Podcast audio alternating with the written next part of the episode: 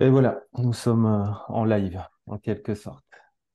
Euh, bah, merci à vous d'être euh, d'être venu, d'avoir accepté cette invitation un peu originale sur, sur l'hypnose profonde, faire une, une, petite table ronde entre nous, parler de sujets passionnants. Je pense qu'on est quatre passionnés, peut-être avec des visions différentes, des expériences différentes aussi. Hum, bah, écoutez, je vais commencer à vous donner la parole sur une question simple.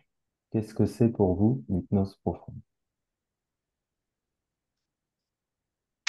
C'est un peu trop simple. Euh, quelle est, quelle est Manu, ta définition de l'hypnose profonde?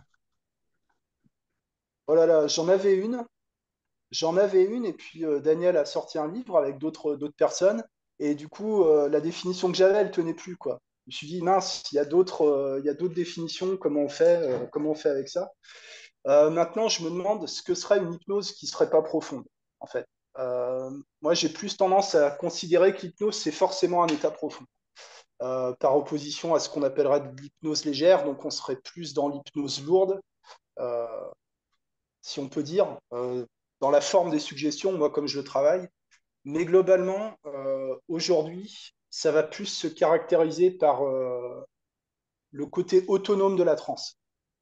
C'est-à-dire d'arriver à un certain niveau d'immersion dans l'expérience qui fait que la personne n'a plus besoin de l'opérateur pendant ce temps-là. Ouais, c'est pas mal ça. C'est pas mal du tout. Euh, voilà. Comment je le dis aujourd'hui. Euh, ce qui rend l'opérateur inutile. Ouais. Par opposition à une hypnose plus dirigée, plus interventionniste. C'est pas mal. Euh, moi, j'aurais tendance à dire que l'hypnose profonde, c'est l'hypnose. Point. On, s'emmerde pour, pas grand-chose. Tous les, grands anciens, etc., ils ont toujours pratiqué l'hypnose profonde. Euh, Erickson aussi, hein, qu'on ne se fasse pas des idées. Hein. C'est pas parce qu'à un moment donné, il a fait des, démonstrations qui semblaient légères, qui semblaient légères. Hein.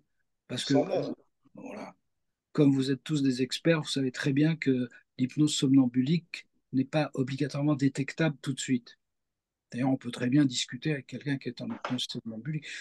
Et, pour moi, l'hypnose profonde commence à l'hypnose somnambulique. Avant, c'est pas de l'hypnose, c'est autre chose. C'est pas hmm. Mais pas de moi, c'est de quelqu'un qui est très cher, hein. qui, est, qui est très cher à Antoine, euh, qui c'est Jeannet. Jeannet a dit que euh, il n'y a d'hypnose que l'hypnose profonde. Le reste, c'est pas de l'hypnose c'est de la relaxation, c'est tout ce qu'on veut. Quoi. Mais c'est pas de l'hypnose. Alors on est d'accord ou pas, hein, mais c'est comme tout euh, dans ce domaine, tout est un peu. Euh, on, peut dire tout et son contraire, mais, mais ça me semble logique, simple et logique. Bien, bien, sûr, tout ce qu'on tout, va se dire là, c'est après on doit laisser après chacun enfin. Parce ouais. aussi le but de, de, bah, du live, c'est qu'on ne va pas pouvoir apporter euh, j'ai envie de dire, des, preuves scientifiques. Cependant, on peut se référer déjà à l'histoire et à nos expériences. Et, euh, ah, il y a quand même la neurologie. Hein. Et la neurologie. Il y a la neurologie qui, a fait quand même des, gros progrès. Là, hein. Ça sera un point à aborder. Et toi, je trouve ça. Il y avoir des preuves scientifiques hein, au niveau de l'hypnose. Ça commence à exister.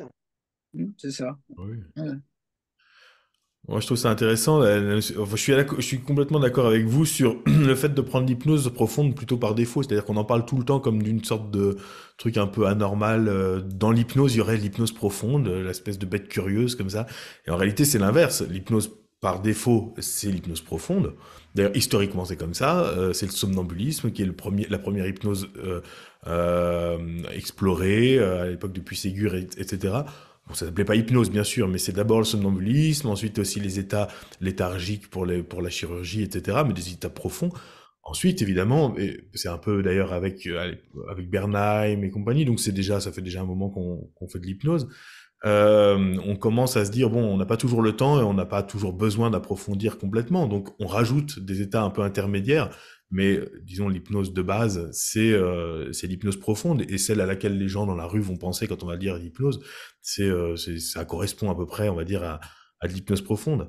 Et, euh, et, Manu, ce que tu disais sur euh, l'autonomie, est-ce que c'est, est-ce que tu entends par là une, une stabilité, c'est-à-dire que tant que l'hypnose est pas très profonde, il faut que le l'hypnotiste continue de l'entretenir, mais à un moment donné, quand on, quand on peut lâcher la personne et qu'elle continue de l'explorer, c'est ça, c'est là qu'il y a une profondeur, c'est ça? Ouais, c'est ça, c'est ça que je veux dire. Ouais, c'est intéressant cette idée. Autrement, ce serait une hypnose qui serait euh, dirigée par l'opérateur et, euh, et, pour moi, on n'est plus dans le même processus. oui, oui, c'est automatique. On va forcément influencer, on va forcément sujet. Mais euh, on peut continuer de la guider, mais en tout cas, on pourrait très bien aussi permettre à la personne de la vivre. Bah, il y a quelque chose dans, dans beaucoup de cultures de trance, d'ailleurs, il y a quelque chose comme ça. On va induire la transe, accompagner l'induction de la transe, mais quand la personne est en train de vivre sa, sa crise, sa transe, euh, bon, bah, la vie, euh, et on l'attend à la sortie pour la, pour l'accompagner au retour, quoi. Donc, euh, ça, c'est intéressant.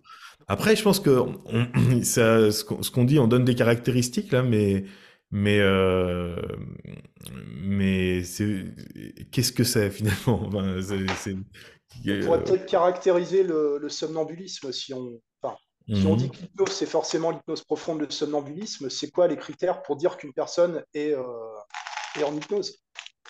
Est-ce, que, ça. est-ce que justement, si, si, on prend ce que tu disais toi Manu, est-ce que le fait de, de qu'il y ait une, on dire une, une nouvelle personnalité qui rentre en compte, est-ce que ça, c'est la porte pour toi de, l'hypnose profonde? Pas, forcément, parce que euh, les, expériences vont être euh, individuelles. D'accord? Il y a ce que la personne en dit, il y a ce qu'elle en dit pas, euh, ce qu'elle s'en rappelle. Enfin, bon, voilà, ça peut être très imagé, ça peut être des histoires de personnalité, ça peut être très neutre aussi. une dame que j'avais ce matin, elle était anesthésiée émotionnellement mais euh, ça, ça l'aidait à réfléchir. Euh, enfin, elle était devenue complètement rationnelle par rapport à sa problématique.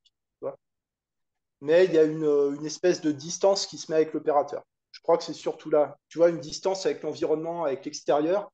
Il y a un moment où la personne, tu n'existes plus pour elle, en fait. On, ah, pourrait dire que si l'hypnose s'est bâtie sur la concentration, et les études neurologiques semblent prouver, que dès qu'il y a une concentration suffisante, la personne rentre en, transe et, d'autant plus en hypnose. On pourrait dire que l'hypnose profonde euh, devient un état très concentré. Et donc, quand on est très concentré sur quelque chose, on a tendance à, lâcher l'environnement. Et comme l'opérateur fait partie de l'environnement, bah, il fait partie de ce qu'on lâche, en fait. Et les hypnoses très profondes vont jusqu'à une forme de, de cécité et, bon, amnésie, on en parlera tout à l'heure, mais une cécité et également au niveau audio, euh, la, personne jusqu'à l'état, euh, jusqu'aux états très profonds où là, il n'y a plus de contact avec l'extérieur. Et ça serait cette. Alors, on pourrait éventuellement euh, rentrer dans une forme de mesure de la concentration, mais pas. On, on le voit apparemment, on le voit en neurologie, c'est-à-dire que quand on fait des IRM du cerveau sous hypnose, maintenant, avec les outils qu'on a, on, est capable de se rendre compte que là, à ce moment-là, il y a une, des parties du cerveau, je ne vais pas vous emmerder avec des noms d'oiseaux, euh, une des parties du cerveau qui rentre dans un travail euh, beaucoup plus important que les autres parties. Et là, à ce moment-là, c'est la partie qui est la plus euh, génératrice de concentration dans le cerveau. Et apparemment, cette partie ne serait pas allumée avec d'autres. voilà. D'autres, ne serait bah, Je, dis pour en revenir à Jeannet, c'est ce que disait Jeannet. Jeannet disait que euh, il n'y a pas d'hypnose euh, tant que euh, cette forme d'hypnose somnambulique n'est pas créée. Et il a, il a toujours prétendu, et il n'y a pas que lui, il y a Freud aussi hein, qui en a parlé. Donc, eux, les, grands anciens, ils faisaient bien la différence, hein, d'une façon très, très, très précise, entre ce qui était hypnose, et donc, comme l'a dit très bien Antoine, donc l'hypnose somnambulique minimum, et les, les autres états hypnoïde, enfin, il y avait des tas de noms. Hein. Et eux, ils faisaient vraiment la différence. Et, nous, euh, à partir d'Erickson, alors qu'Erickson, à mon avis, ne travaillait qu'en hypnose profonde, donc on a prêté à Erickson des intentions qu'il n'avait pas du tout. Mais peut-être que comme c'était un petit filou euh, au niveau des, démonstrations, il faisait croire que. Mais encore une fois, quelqu'un en somnambulique, il n'a pas obligatoirement les yeux fermés et il n'a pas le regard. Euh, si, il a le regard bizarre, mais il n'a pas les yeux fermés et il peut interagir avec, euh, avec euh, l'extérieur, ce qui est, ce qui est ambigu. Mais il y a toujours un passage euh, au niveau du somnambulique où la personne n'interagit plus. Et puis après, on peut la, lui demander d'ouvrir les yeux et de se comporter comme si elle était normale, éveillée, alors qu'elle ne l'est pas. Mais je ne sais plus ce que je disais, là, je m'entortille dans ce que je disais. Mais enfin, les, les, anciens et les anciens de poids, hein, comme Janet, pour eux, et ça, ça faisait, ça faisait pas de, ça faisait pas de contestation, quoi. Il y avait l'hypnose et puis il y avait autre chose. Après, il faut, faut pas oublier que quelqu'un comme Janet faisait quand même de l'hypnose sur des sujets aussi particuliers. Sur des malades, oui. Sur, des malades. Donc, oui, il sur était des dans, malades. dans un cadre psychiatrique quand même. euh, Oui. Oui, maintenant, euh, euh, c'est pas parce que les gens sont malades mentaux qu'ils réagissent pas, euh, oui. qu'ils réagissent toujours anormalement à l'hypnose. Mais dans, dans, est-ce que parfois, inconsciemment, il se faisait pas duper, comme euh, ça aurait pu être le cas avec Charcot?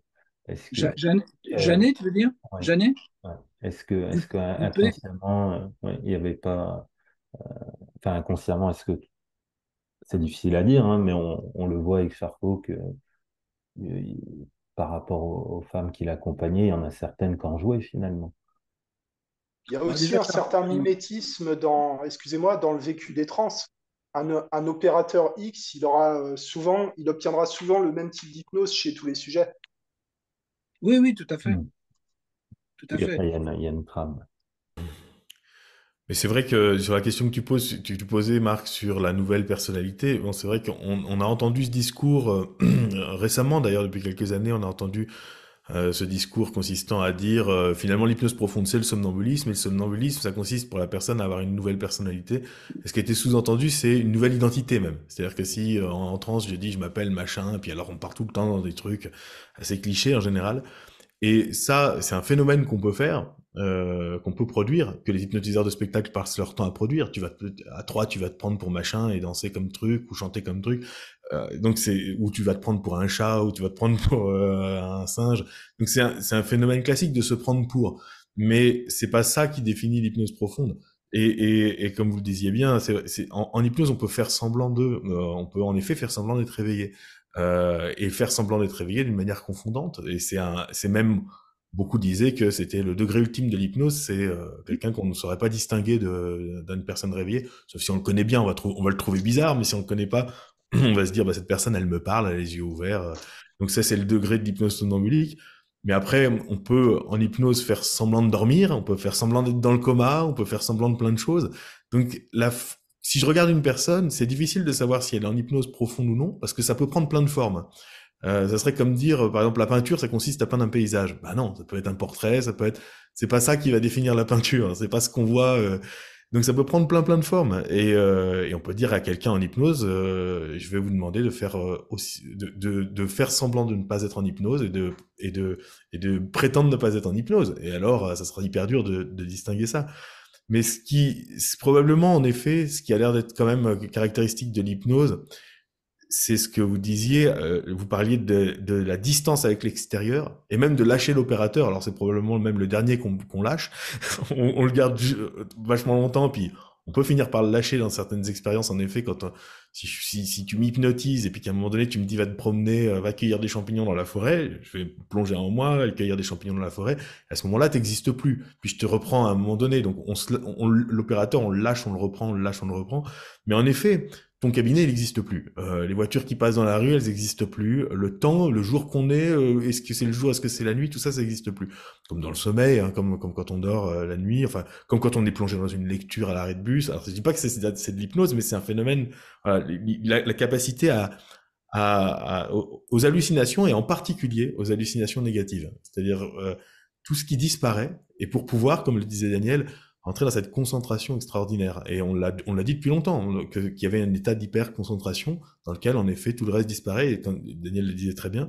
Et je pense que c'est, ça, c'est à ça qu'il faut revenir. C'est-à-dire que dans, on a parfois du mal à définir l'hypnose, et du coup, on dit, ouais, l'hypnose, c'est un peu tout ce que vous voulez, euh, et vous, quelle est votre définition de l'hypnose? Et on s'en sort plus.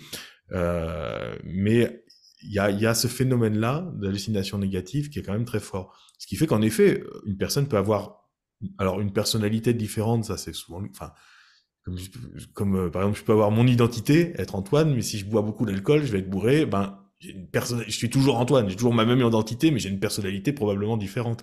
Donc on, peut être, on peut avoir une personnalité différente, c'est normal, comme les humeurs, etc. Mais j'ai toujours mon, suis toujours mon identité, sauf si tu me demandes d'être quelqu'un d'autre. mais euh, sauf dans certains cas de personnes qui sont déjà clivées naturellement, on va dire. Mais euh, on peut très bien réfléchir, on peut très bien, en effet, ce que vous disiez, on peut, on peut parler. Une personne peut, peut, peut être en pleine possession de ses moyens, même encore plus en hypnose. Donc c'est pas comme ça qu'on qu'on verra l'hypnose. Ce sera plutôt par la dimension hallucinatoire, les anesthésies, et du coup la, la notion de profondeur, elle va peut-être être là. Plus les, les hallucinations, plus les anesthésies sont de qualité, plus il y a une, plus il y a vraiment, je suis dans une bulle. Tout le reste a vraiment bien disparu. C'est pas juste ah j'entends un peu, mais ça me dérange plus. Non, c'est j'entends plus. Euh, plus là, il y a vraiment un truc. Euh, vraiment, je suis parti loin, quoi. Il y a le fait de la persuasion aussi, quand la personne se réveille, s'il n'y a pas une amnésie ou s'il y a une amnésie partielle, de se dire, OK, là, je l'ai bien vécu. J'ai vécu cette hallucination, euh, j'étais dans tel endroit, j'ai parlé avec telle personne, et ce n'est pas un rêve au sens imaginaire, mais un rêve. Alors, je sais que je suis dans un cabinet, je sais que j'ai fait de l'hypnose, il s'est passé quelque chose, donc il y a toujours une partie rationnelle quand même qui va se dire, je l'ai vécu sans l'avoir vécu, mais Hmm. elle a vécu différemment qu'une imagination qu'on demanderait de fermer les yeux et d'imaginer euh, Tu veux dire par là qu'il faut. Mais du coup, si la personne te le raconte après, tu veux dire par là qu'il faut pas qu'il y ait trop d'amnésie, c'est ça? Euh, non, j'entends par là que des fois, suivant la, la, la séance, l'amnésie soit n'est pas passée, ou soit les- la personne se souvient de, de, de quelques passages. Elle, ça peut être une, euh, une régression spontanée en enfance ou autre. Personne est persuadée que si on, si on s'adresse à cet enfant-là, par exemple, il va avoir la gestuelle d'un enfant. Hmm. si c'est un enfant qui se présente, je vais le tutoyer. Que je tutoie jamais le, le, le sujet euh, à la base, à part le, subconscient dans ma façon de travailler, mais, mais sinon, je tutoie jamais. Mais si j'ai une petite fille ou un petit garçon qui se présente, bah là, je, je vais m'adresser à lui comme si c'était un petit enfant qui était, euh, qui était en face de moi. Hmm. Et ça, si la personne s'en souvient un peu au réveil, bah, il y a quand même un, un côté très dissociatif et très hallucinatoire. Un très, très, c'est, c'est, c'est une hallucination.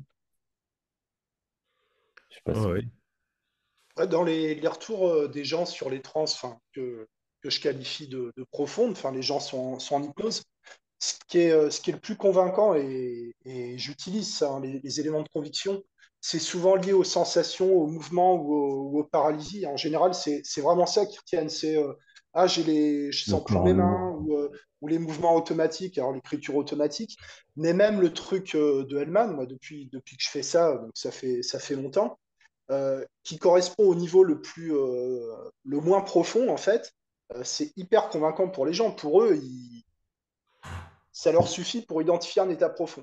C'est vrai ce Du que point de vue du sujet, c'est déjà un état profond, en fait. Nous, on a nos critères de praticiens, mais les critères des personnes pour la transe, euh, c'est pas souvent les, les sous-personnalités ou les, ou les hallucinations, c'est plus, euh, c'est plus dans la sensation. C'est vrai ce que Ouais, mais tu tu, dis. Ça tu, va plus sais, marquer la privation que... Vas-y, Daniel. Plus la ouais, privation mais, du corps que... mais, mais tu sais pourquoi, Manu? Pourquoi, Non? ton avis? Ben parce qu'ils sont passés souvent par des néo-éricksoniens, j'appelle ça des Hein néo-éricksoniens, qui Ouais. les ont fait balader sur une plage, et, et, Hein euh, une forme de, rela- une forme de sophrologie. en fait. Ouais. Et tout d'un Oui, coup, tout en, coup, en il y a- méditation, en yoga, tout le monde, tout voilà. ça. Et, et tout d'un coup, il y a, il y a des vrais phénomènes hypnotiques. Et, ça, les, ça les prend à revers et ils disent, ah bah oui, alors là, c'est vraiment de l'hypnose. Et tu peux faire toute ta hein. séance sur des respirations, un safe place. Une fois que tu as fait, donné cet élément-là, ça bah n'a voilà, plus, la même valeur, quoi. bah, tu as gagné, tu as gagné l'affaire. Parce qu'à leurs yeux, tu es un bon. Tu es un bon Ben, parce que tu leur as Ouais. provoqué des choses qu'ils attendaient à voir. Il y a ça aussi. Hein. Donc là, le, le système le système il était très intelligent parce que euh, il, mettait des convinceurs au départ et quand la personne était convaincue, là, elle pouvait rentrer profond. C'est très malin, en fait. Alors que Erickson, à mon avis, était plus sournois d'une certaine manière. Euh, Il se prétendait indirect alors qu'il était très direct, en fait. Mais euh, il annonçait pas la couleur. Alors qu'Elman annonçait vraiment la couleur en disant là, vous fermez les yeux, vous pouvez plus les ouvrir. Bon, des fois, ils ouvrent quand même, donc il faut, répéter plusieurs fois le, système. Mais, quand on, possède bien ce, type d'hypnose qui vient de la scène, euh, on est beaucoup plus cohérent pour les gens que, si on fait du néo-éricsonisme. Euh, ça me semble évident. hein, voilà. Et, Manu, puisque tu parlais du bouquin, bah, bon, il y a beaucoup de choses là-dedans dans ce bouquin avec lesquelles je ne suis pas complètement d'accord, mais il y a une chose qui est certaine, c'est que... Oui, parce que, enfin, je le rappelle, mais vous l'avez écrit à plusieurs aussi. Oui, c'est ça. On l'a écrit à plusieurs. et sans savoir collectif, quoi. Et sans savoir ce qu'écrivait l'autre. Ce qui fait que finalement, on écrivait de notre côté. Et puis, bon, mais il y a une chose qui est certaine là-dedans, c'est que toute l'hypnose du XVIIe siècle et, après du XVIIIe et, et jusqu'à nos jours, c'était une hypnose profonde. C'est-à-dire personne dans, dans, les milieux de l'hypnose ne, ne, savait même pas ce qu'était l'hypnose légère. D'ailleurs, il y a des pays, euh, je parlais avec euh, le maire, avec, euh, avec Brice, et il me disait qu'aux États-Unis, ils ne parlent jamais d'hypnose profonde. Ils parlent d'hypnose, c'est tout. Hein. Et comme maintenant aux États-Unis, 95% des hypnothérapeutes travaillent avec Hellman, pour eux, c'est logique. quoi. Et, et, les érectionnistes, maintenant, aux États-Unis, c'est une toute petite chapelle. Et je dis ça sans aucune aménité. Hein. Oui, bien sûr. Alors ça, je sais pas si c'est euh, parce qu'en fait tous les courants viennent des États-Unis et pour le coup, le courant New Age en hypnose, il est très très ancré aux États-Unis. Hein. Et, ah euh, Erickson, euh, c'est un Américain qui, qui, est un mythe aux États-Unis. mais... Pas un mythe, ça dépend où tu vas et ça dépend avec qui tu parles. Hein. Si tu parles avec des gens de mon âge, oui, des gens de 70 ans dépassés, mmh. ça oui, oui, oui. mais si tu parles avec les jeunes, ils pratiquent surtout l'Allemagne, hein, vraiment. Bah, Après, je pense que ça dépend beaucoup des milieux, parce qu'Hellman c'est beaucoup ancré dans les milieux non académiques euh, et, et, dans, et Erickson dans les milieux universitaires plus. Mais c'est vrai que oui, c'est très juste. Mais euh, en tout cas, moi, là-dessus, je sais pas si, je, je, bon, on aurait une tendance justement, et c'est un peu le problème quand on parle d'hypnose profonde, à, avoir un peu un mythe de la puissance, à penser que profond, ça veut dire euh, que c'est associé à de la puissance, à quelque chose de très très fort, etc. Et qu'il y aurait des praticiens qui sont, qui, qui montent les muscles et qui osent y aller, euh, et qui ont le courage, etc. Et qui, eux, obtiennent des trans profondes, et puis d'autres un peu gentillés qui euh, se contentent de trans légères. La vérité, c'est que le critère principal, à mon avis, c'est quand même la réceptivité des gens. Il y a beaucoup de gens qui sont extrêmement réceptifs. Ce qui fait que même dans les cabinets où on accompagne avec des petites métaphores gentillettes et on soucie pas forcément que l'hypnose soit profonde, elle est très souvent profonde. Euh, parce que les gens sont réceptifs, parce qu'on passe du temps avec eux sur une technique euh, basée sur l'imagination. Euh, on, a, on les a beaucoup de relaxation. Et ben mine de rien, la, la relaxation plus de l'imagination sur des sujets relativement sensibles. Quand on y passe du temps comme ça, avec la monotonie, les gens y partent bien. Alors le problème, c'est qu'on va pas forcément utiliser en effet euh, des phénomènes qui vont mettre ça en évidence. Et les gens vont dire ouais, je suis bien parti, j'ai fait un sacré beau voyage. Et euh, on n'évalue pas forcément la profondeur, mais je pense que l'hypnose elle est très souvent profonde hein, dans les cabinets. Moins avec, je pense, des approches bandlériennes, euh, euh, des approches justement un peu street, etc., ou qui sont beaucoup basées sur l'idéomoteur, parce que l'idéomoteur s'associe moins de la profondeur de l'état, euh, plus justement de créer des effets épatants. Et c'est là que je suis pas forcément d'accord, c'est que c'est pas parce que c'est épatant que c'est profond. Alors sur les gens, oui, ça va les convaincre qu'ils sont capables de, mais par exemple, si je peux avoir les mains collées et être très présent et très euh, ouais vous avez vu les copains j'ai les mains collées etc enfin je suis pas dans une transe aussi profonde que ça. Par contre je suis ah oui oui non mais ça oui, oui, oui tu as parfaitement raison oui. Alors il y a une chose quand même et, mm. alors vous allez, me dire, vous allez me dire que je sors complètement du cadre mais pas vraiment. Il y a ce qu'on appelle l'effet placebo. Or l'effet placebo il y, a, il y, a, des études de plus en plus là-dessus parce que euh, c'est pas négligeable. Et puis toi, tu parlais d'université et d'académie, mais ça, ça, mm. les concerne, l'effet placebo, depuis des années, puisqu'en pharmacie ou en médecine, l'effet placebo. Et l'effet mm. placebo fonctionne aussi en hypnose, c'est-à-dire qu'il y a un moment donné où, quand la personne est totalement convaincue qu'elle est en hypnose profonde, il va y avoir un accroissement de la transe par euh, un effet de miroir, comme ça. Elle, se voit en transe, donc elle l'est. Et puis on part et on peut descendre très profond, comme, comme dans une spirale. Il y a des euh, attentes. Il y a des attentes, il y a l'inconscient. Et des attentes, voilà. c'est pour, ça que, c'est pour ça que les convinceurs, comme vous disiez, là, c'est-à-dire rapidement répondre à la question est-ce que j'en serais capable et que la personne puisse voir que waouh, elle est capable de trucs ébatants, c'est ce que ça va, ça risque de l'entraîner dans une hypnose profonde. Mais justement, on voit dans des, dans des mouvements euh, plutôt d'inspiration euh, bandlérienne, justement des hypnoses qui sont pas souvent. D'ailleurs, on voit les démonstrations de Mendler, hein, c'est des heures de, de, de one-man show, très drôle. Hein, le mec est, est, créatif et drôle. Et puis les démos, elles durent cinq minutes, il fait une lévitation de main, bon, euh, il, brûle un peu, mais il y a parfois des démos un peu profondes, mais c'est rarement très profond. Euh, et, et, précisément, oui, c'est vrai que le public peut avoir euh, certaines notions de, de profondeur qui, qui, sont différentes des nôtres. Mais est-ce qu'on doit, nous aussi, euh, uniquement euh, se laisser happer par leur définition? Je ne sais pas, ça dépend. Tu as, l'effet placebo, mais tu as aussi l'effet Mesmer. Mesmer avec deux S. Ça, il faut en tenir compte. Le, le note, hein, enfin le récent, hein. bah, c'est le. Oui, le récent, le récent, absolument. Moi, je le dis tout. Il y a un effet, il y a un effet Mesmer. C'est-à-dire que quand les gens rentrent, ils ont Mesmer en tête, c'est évident. Et c'est pour ça que la réaction de Kevin Finel euh, à l'incident qu'il y a eu sur un plateau de télé avec Mesmer, euh, la réaction de Finel est démesurée par rapport à ce qui s'est passé. Il ne s'est pas passé grand-chose. Le type, il n'arrivait pas de sortir, il n'arrivait pas à sortir de transe, mais tu parles d'une histoire. Bon. Et... ça, alors là, je suis pas au courant. C'est pas, ce qu'il a, fait, pas ce qu'il a fait de pire. Non, c'est pas, c'est pas ce qu'il a fait de pire. Ah, Mesmer. Mais, moi, je suis, le moi, je suis premier...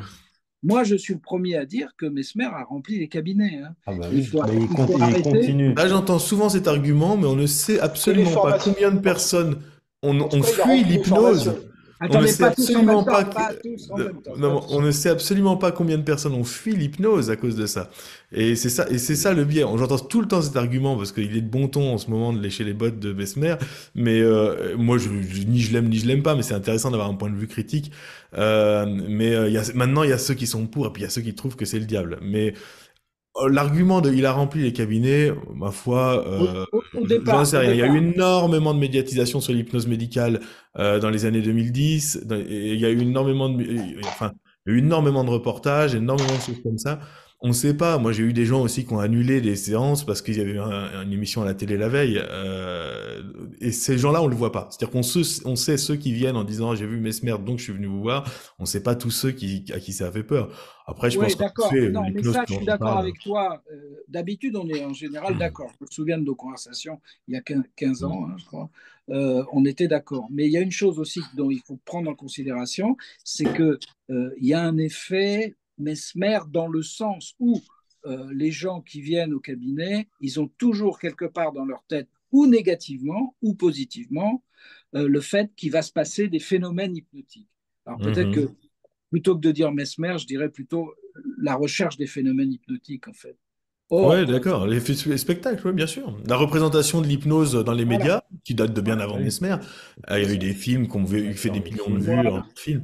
Mais, mais le truc, c'est que, euh, d'abord, Mesmer, je suis pas, franchement, dans mon cabinet, je suis pas sûr qu'il y ait tant, un tel pourcentage de gens qui le connaissent, hein, mais euh, je suis surpris de, de ce que vous me dites. Mais je suis peut-être à côté de la plaque de ce point de vue-là. Mais euh, par contre, je pense quand même que si on demande aux gens, est-ce que vous pensez que ce qui va se passer dans le cabinet, c'est ce, qui se passe, ce que vous avez vu à la télé, je pense que la plupart diront non, non, j'ai conscience que ça sera différent. Ouais. Euh... ouais, mais par contre, ils vont avoir une attente de l'hypnose. Ouais, mais pas forcément que ça se passe comme à la télé. Au contraire, il y en a beaucoup qui me disent, rassurez-moi, si vous n'allez pas me faire ce qu'on voit à la télé. ils, doutent bien que c'est quelque chose quand même d'assez différent. Euh, si on leur demande, à mon avis, si on demande aux gens, à votre avis, qu'est-ce qui va se passer dans un cabinet d'hypnose quelqu'un qui a jamais fait. On dit à votre avis qu'est-ce qui va se passer? Les gens ils vont se dire, bah, je sais pas, vous allez m'allonger, vous allez me détendre et vous allez me raconter des histoires. Je pense que la plupart vont raconter un truc comme ça. Euh, personne va dire vous allez me faire faire la poule ou vous allez me transpercer la gorge avec une aiguille. Ouais, mais ils vont, ils vont sortir de ton cabinet en disant ben euh, il s'est rien passé, euh, j'étais pas en hypnose, j'étais pas en hypnose. D'où l'importance des phénomènes. j'étais pas en hypnose. D'où l'importance de minim, un minimum de phénomènes hypnotiques, ne serait-ce que des lévitations ou autres, c'est super important, des signaling ou autres, même en transpartiel, parce qu'ils se rendent. Non, mais t'as jamais vu une lévitation du bras en, en hypnose de spectacle? Ça, c'est pas du tout les mêmes phénomènes. Non, mais c'est pas, c'est pas quelque chose de commun. Si je te parle là, le D'accord, ouais, mais c'est pas les mêmes phénomènes. Ils s'attendent pas. Enfin, ce qu'on va leur faire, c'est pas forcément. Euh, si tu prends les phénomènes d'hypnose de spectacle et que tu prends ce qui se passe dans un cabinet, mine de rien, on choisit pas les mêmes choses. Pourquoi? Parce que c'est pas du tout. Et j'ai vraiment, je trouve ça, c'est un art que je que je connais euh, que je connais quand même, mais qui qui est pas le mien. Et je, je critique pas du tout, hein, mais c'est pas le même boulot, clairement. Je veux dire, il y a une sélection des sujets, on choisit des partenaires qui, et puis ensuite on donne à voir avec des phénomènes qui sont bien spécifiques, qui sont pas forts. Et, en cabinet, typiquement, par exemple, prenons les phénomènes très somnambuliques, très expressifs, très actifs. En cabinet, euh, l'idée, euh, c'est quand même plutôt que les gens ils soient dans une expérience intérieure. Une bonne séance de cabinet, c'est terriblement chiant à regarder de l'extérieur souvent parce qu'il se passe plein que, de choses dans la tête de l'autre, mais à regarder de l'extérieur, c'est terriblement ennuyeux. et même en Euh, vidéo, c'est pour ça que en vidéo, c'est fois, j'en terrible. partage pas parce que c'est, il y a rien de pire que ça. C'est long, c'est, enfin, c'est, faut dire ce qu'il est, c'est vrai, c'est c'est Mais parce que c'est super fun, mais à l'intérieur de la tête de la personne. si on avait une- si son crâne était en cristal, on s'amuserait. Et Mais puis, et puis par rapport à la demande, tout ça, le, de- les leviers de changement, le, le côté psychologique, c'est passionnant. Mais sur le côté Bah, tu réunis, euh, euh, tu réunis des. Ouais, vas-y, vas-y, mais c'est Non, pas je juste croyais que tu avais pour, fini. juste pour, pour finir là-dessus. Mais après, je pense que par contre, on se trompe peut-être. Là, nous, on prend nos, nos cas d'exemple. Il y a quand même beaucoup de personnes en cabinet qui vont utiliser les inductions rapides. Donc, j'entends par rapide euh, les papillons et compagnie. Euh, J'utilise pas ça, je sais pas, je suis contre, mais c'est pas du tout mon, mon, mon délire. Et ça, quelqu'un qui connaît pas l'hypnose et qu'on va lui faire ce genre de papillons, les... parfois, je, je suppose, il y en a même qui les mettent limite au sol, peut-être pas dans les cabinets, mais pas loin, bah, il y a quand même une, une représentation du spectacle là-dedans. De dire je ne pense pas que ça soit majoritaire dans la pratique de l'hypnothérapie aujourd'hui en non, mais France. je hein. pense qu'on serait surpris du nombre de Ouais, praticiens qui peut-être. des, Ouais, pourquoi pas, hein, Il y a plein de pratiques et différentes et il y a plein de pratiques qui, marchent bien. hein. et tant mieux. Mais, euh, mais je, je Mm. pense que là-dessus, le public, peut-être qu'inconsciemment, il se retrouve aussi. Quelqu'un qui lui dit, euh, regarde euh, mes doigts ou je sais pas, respirer. Oh, mais tu vois pas ça en hypnose de spectacle non plus. Tu vois ce que je veux dire? C'est pas une technique d'hypnose de spectacle. Ouais, mais il a, il y a la représentation d'aller très vite, tu vois, en hypnose. C'est vous êtes là et dans quelques instants, vous êtes plus là. Et ça, c'est le spectacle qui l'amène quand même, ce côté. euh. Bah, Je que c'est plus. plus un fantasme pour les opérateurs, ça, de l'induction instantanée. euh.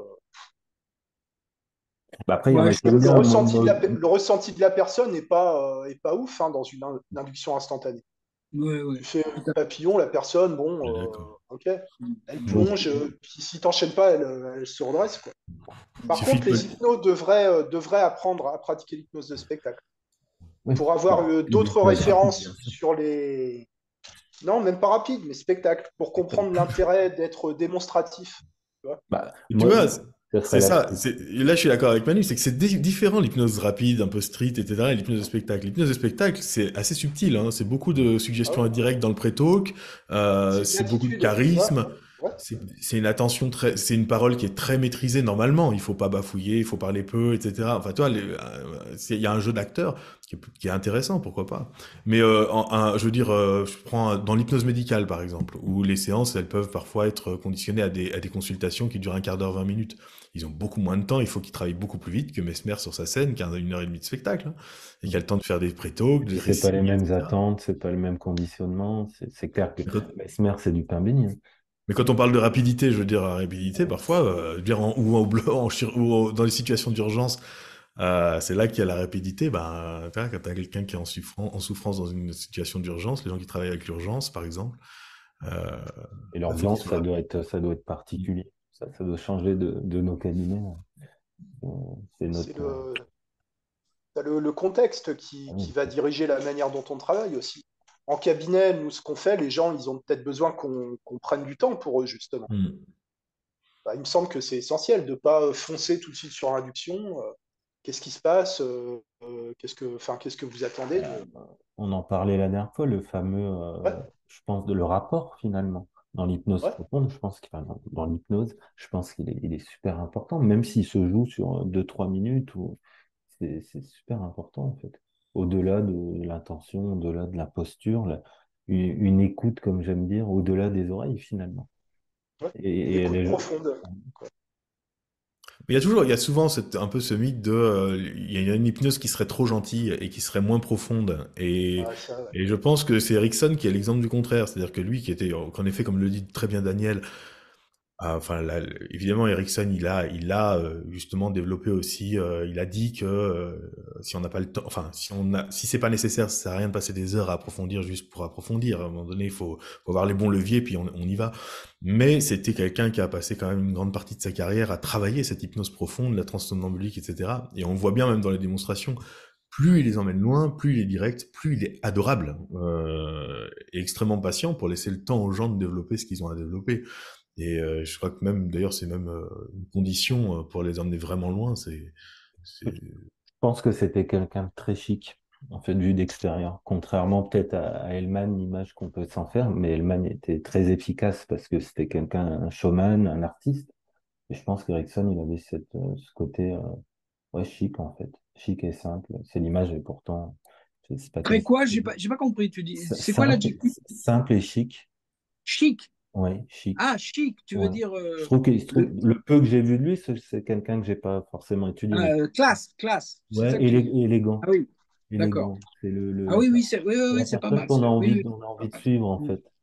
C'est- Vu d'extérieur, le peu de vidéos que j'ai vues, c'est, j'imagine, surtout à cette époque-là, avec le contexte, avec le, bien sûr, le fait qu'il soit euh, psychiatre, etc. Mais, donc, je pense que ça, c'est, ouais, c'est chouette. Ah oui, mais un attends. sacré personnage là-dessus. Non, non, mais on n'est pas là pour démolir Ericsson. Au- Ah heureusement d'ailleurs, euh, parce que Ericsson, la transprofonde, il connaissait très, très, très bien. Ça, faut pas oublier Ah ça. oui, ça c'est clair. hein. Tu, sais, il y a, il y quelques, quelques jours, là, j'avais partagé une vidéo de, de Dominique euh, Minglet, le, le, le, le psychiatre. Méglet, ouais. Ah, Et, et j'ai bien aimé dans cette démonstration-là, il est pendant un moment, alors encore une fois, il y a un public, il dit à la dame, comment qu'il lui dit ça? Il lui dit, tu vas me faire plaisir et tu vas, tu vas partir maintenant en hypnose. Et fais-moi plaisir. Et vas-y. Et en fait, bah, ça se résume à ça. Il lui demande tout simplement, et j'ai envie de dire, elle y va. Et je crois même que cette dame-là, elle connaissait pas l'hypnose à la base. Alors encore une fois, il y a le cadre, tout. Mais juste ça. Fais-moi plaisir et tu, et tu vas y aller. Et même, on pourrait rajouter, fais semblant. Fais comme si, pour le coup, et vis ce que tu as à vivre. Ça paraît simple, simple comme ça. Mais le fait déjà d'y croire, d'avoir cette posture-là, cette simplicité, et en même temps, il sait à peu près où il va l'emmener, bien évidemment. Et c'est Ouais, ce qu'il y a ouais. de plus dur en hypnose, d'avoir une pratique simple. De ne pas surcharger avec des techniques et des suggestions, c'est ce qu'il y a de plus compliqué en fait. Il disait Daniel il n'y a pas, il y a pas longtemps. Je pense que c'est le plus compliqué. Surtout avec tout ce qu'on apprend dans, bah, dans les formations, dans, dans les livres, etc. Ça peut être. euh, C'est ça- comme ça dans tous les sports, hein, et dans, dans Ouais. tout- dans toutes les œuvres humaines. Euh, les gens qui arrivent à, à la, la simplicité et la pureté, on pourrait dire, bah, c'est c'est ce qu'il y a de plus fort.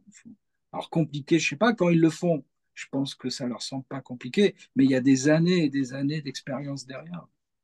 Ouais, après, il y, a- il y a des gens qui ont ça naturellement. Moi, c'est euh, des gens comme Franck Maya, Thierry Fesselier qui m'ont amené dans, dans l'idée de la non-suggestion, tu vois.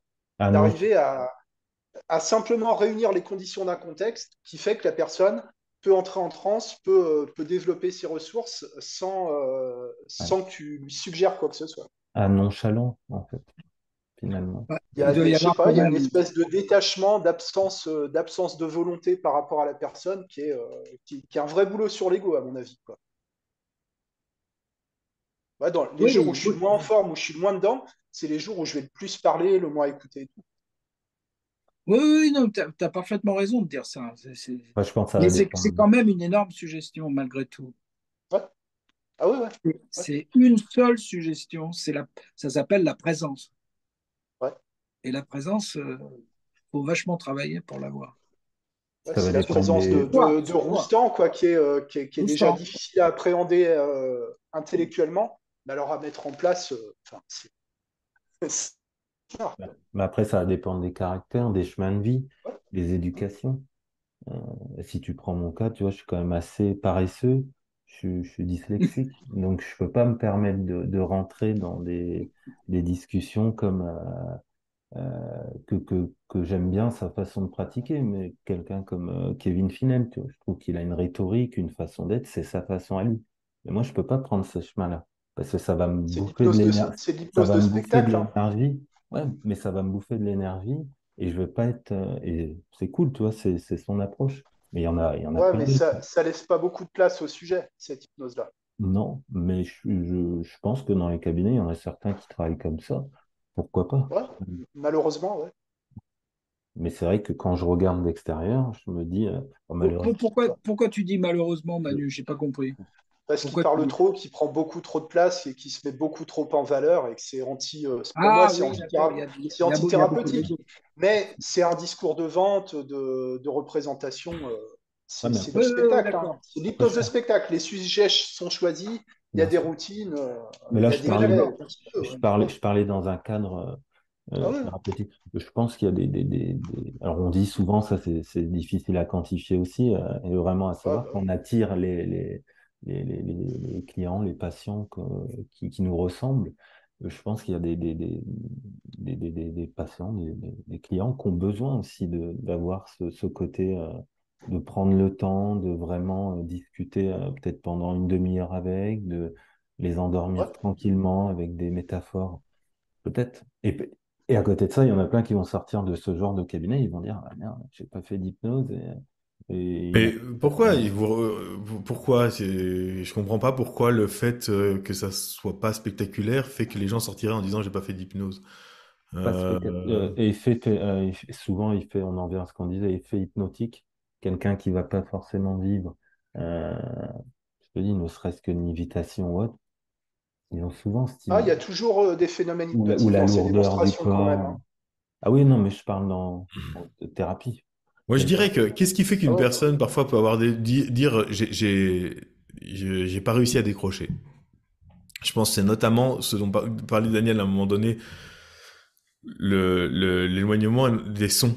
Euh, le, le- les sons sont hein, très importants. C'est-à-dire qu'une personne qui a continué d'entendre, évidemment le visuel, bah, il suffit de fermer les yeux, j'ai envie de dire, pour plus pour plus être connecté au visuel. Alors que une personne qui a cessé d'entendre les, les les les voitures dans la rue qui passaient ou ça dépend où on travaille euh, souvent à ce moment-là, enfin une personne qui les a entendus tout du long, souvent dira ouais j'étais, c'était sympa votre truc, j'ai ressenti des choses, mais j'avais le sentiment de, de quand même être très présent. Euh, Il y a l'intellect aussi, le fait de beaucoup cogiter évidemment. Il y a des, il y a des éléments comme ça. Euh, et il peut y avoir aussi une distorsion de la perception du temps, évidemment, si à la fin la personne a l'impression que c'est passé en cinq minutes alors qu'elle voit bien sur sa montre que ça a duré une heure. C'est des phénomènes aussi. Tous ces phénomènes-là, ils existent. Ils sont pas forcément des limitations de main ou des mains collées ou des choses comme ça. Mais je pense qu'ils sont associés beaucoup pour les gens à l'idée qu'ils se font de l'hypnose. De l'hypnose en cabinet. C'est-à-dire que oui, ça va peut-être pas, être comme à la télé, mais si on leur dit, mais à votre avis, après, quand, quand, quand vous reviendrez ce soir, vous raconterez quoi à votre avis? Ils vont peut-être dire, ah bah j'étais dans ma bulle. Tu vois, comment ils vont le dire, le truc des sons? Ils vont dire, j'étais dans mes bulles, je suis parti en... J'ai fait un trip, euh, tu vois, un truc comme ça, quoi. Mais... Euh, mais s'ils restent dans un état très proche de leur état ordinaire, euh, très présent, etc., là, ouais, ils peuvent avoir un sentiment un peu décevant, mais ils peuvent se dire aussi, ah, c'était moins profond que j'imaginais, mais c'était quand même sympa, et j'ai l'impression que ça m'a fait du bien. Et le fait que l'hypnose n'était pas profonde, en soi, ça veut, ça veut rien dire. Et même avec de l'idéomoteur, donc, qui peut se faire sans hypnose, hein, ou en hypnose légère, on peut obtenir des changements sur les phobies, sur les machins, etc. Je travaille souvent avec quasiment pas d'hypnose, ça fonctionne très très bien. Euh, les gens, ils sont ravis de voir qu'ensuite ils reprennent la voiture alors qu'ils avaient une phobie de la route ou autre. Bon, donc c'est vrai que ça, ils sont contents quand même. Hein. Mais... Oui, Manu, pardon. Pour, pour toi, euh, l'idéomoteur, c'est pas une caractéristique de l'hypnose alors? Non, pas forcément. Enfin, le, disons le, swan, par exemple, si tu fais un, un swan à froid, un signaling, euh, ou de l'écriture automatique sans passer par une induction, euh, dormez, fermez les yeux, tu, tu vas, tu vas pas considérer que c'est une transe alors? Pas forcément. Il y a des gens que ça met en transe, tu vois. Il y a des gens, tu leur dis, euh, par exemple, je mettez vos mains comme ça, puis elles se rapprochent toutes seules l'une de l'autre. Tu vois bien qu'il n'y a plus rien qui existe, quoi. Ils sont euh, obnubilés par le phénomène, ça les a captivés. Puis il y en a d'autres, souvent ceux qui sont sélectionnés pour être très suggestibles, plus suggestibles qu'hypnotisables. Euh, par exemple, en hypnose de rue, on voit bien, ils sont là, waouh, putain, c'est dingue ce qui m'arrive, etc. Leur état de conscience, en fait, ils sont quand même, ça met quand même un peu dans le gaz et tout ça, mais c'est pas hyper profond pour certains. Ça, ça va dépendre. Par contre, si tu fais, si t'accumules l'idiomoteur, souvent, ça fout, ça fout les gens en transe quand même. Euh, pas toujours, mais ça peut même être un peu contre-productif parfois. Mais, euh, mais l'écriture automatique, typiquement, faut pas être en hypnose profonde. Euh, ouais. C'est typiquement euh, parce que si c'est je suis dans mon état, allez quand même bien gazeux, mais je suis connecté au réel et je suis surpris de voir que mon bras l'est pas lui. Mon bras m'appartient plus. Alors que si je suis en transe profonde, bah j'écris euh, tout simplement. J'écris en transe somnambulique. Je peux être en transe somnambulique, réécrire un mot, puis je me réveille, je, me, je découvre le mot. Oh punaise, qui est-ce qui a écrit ça? Mais c'est toi il y a dix minutes. Non, sans blague.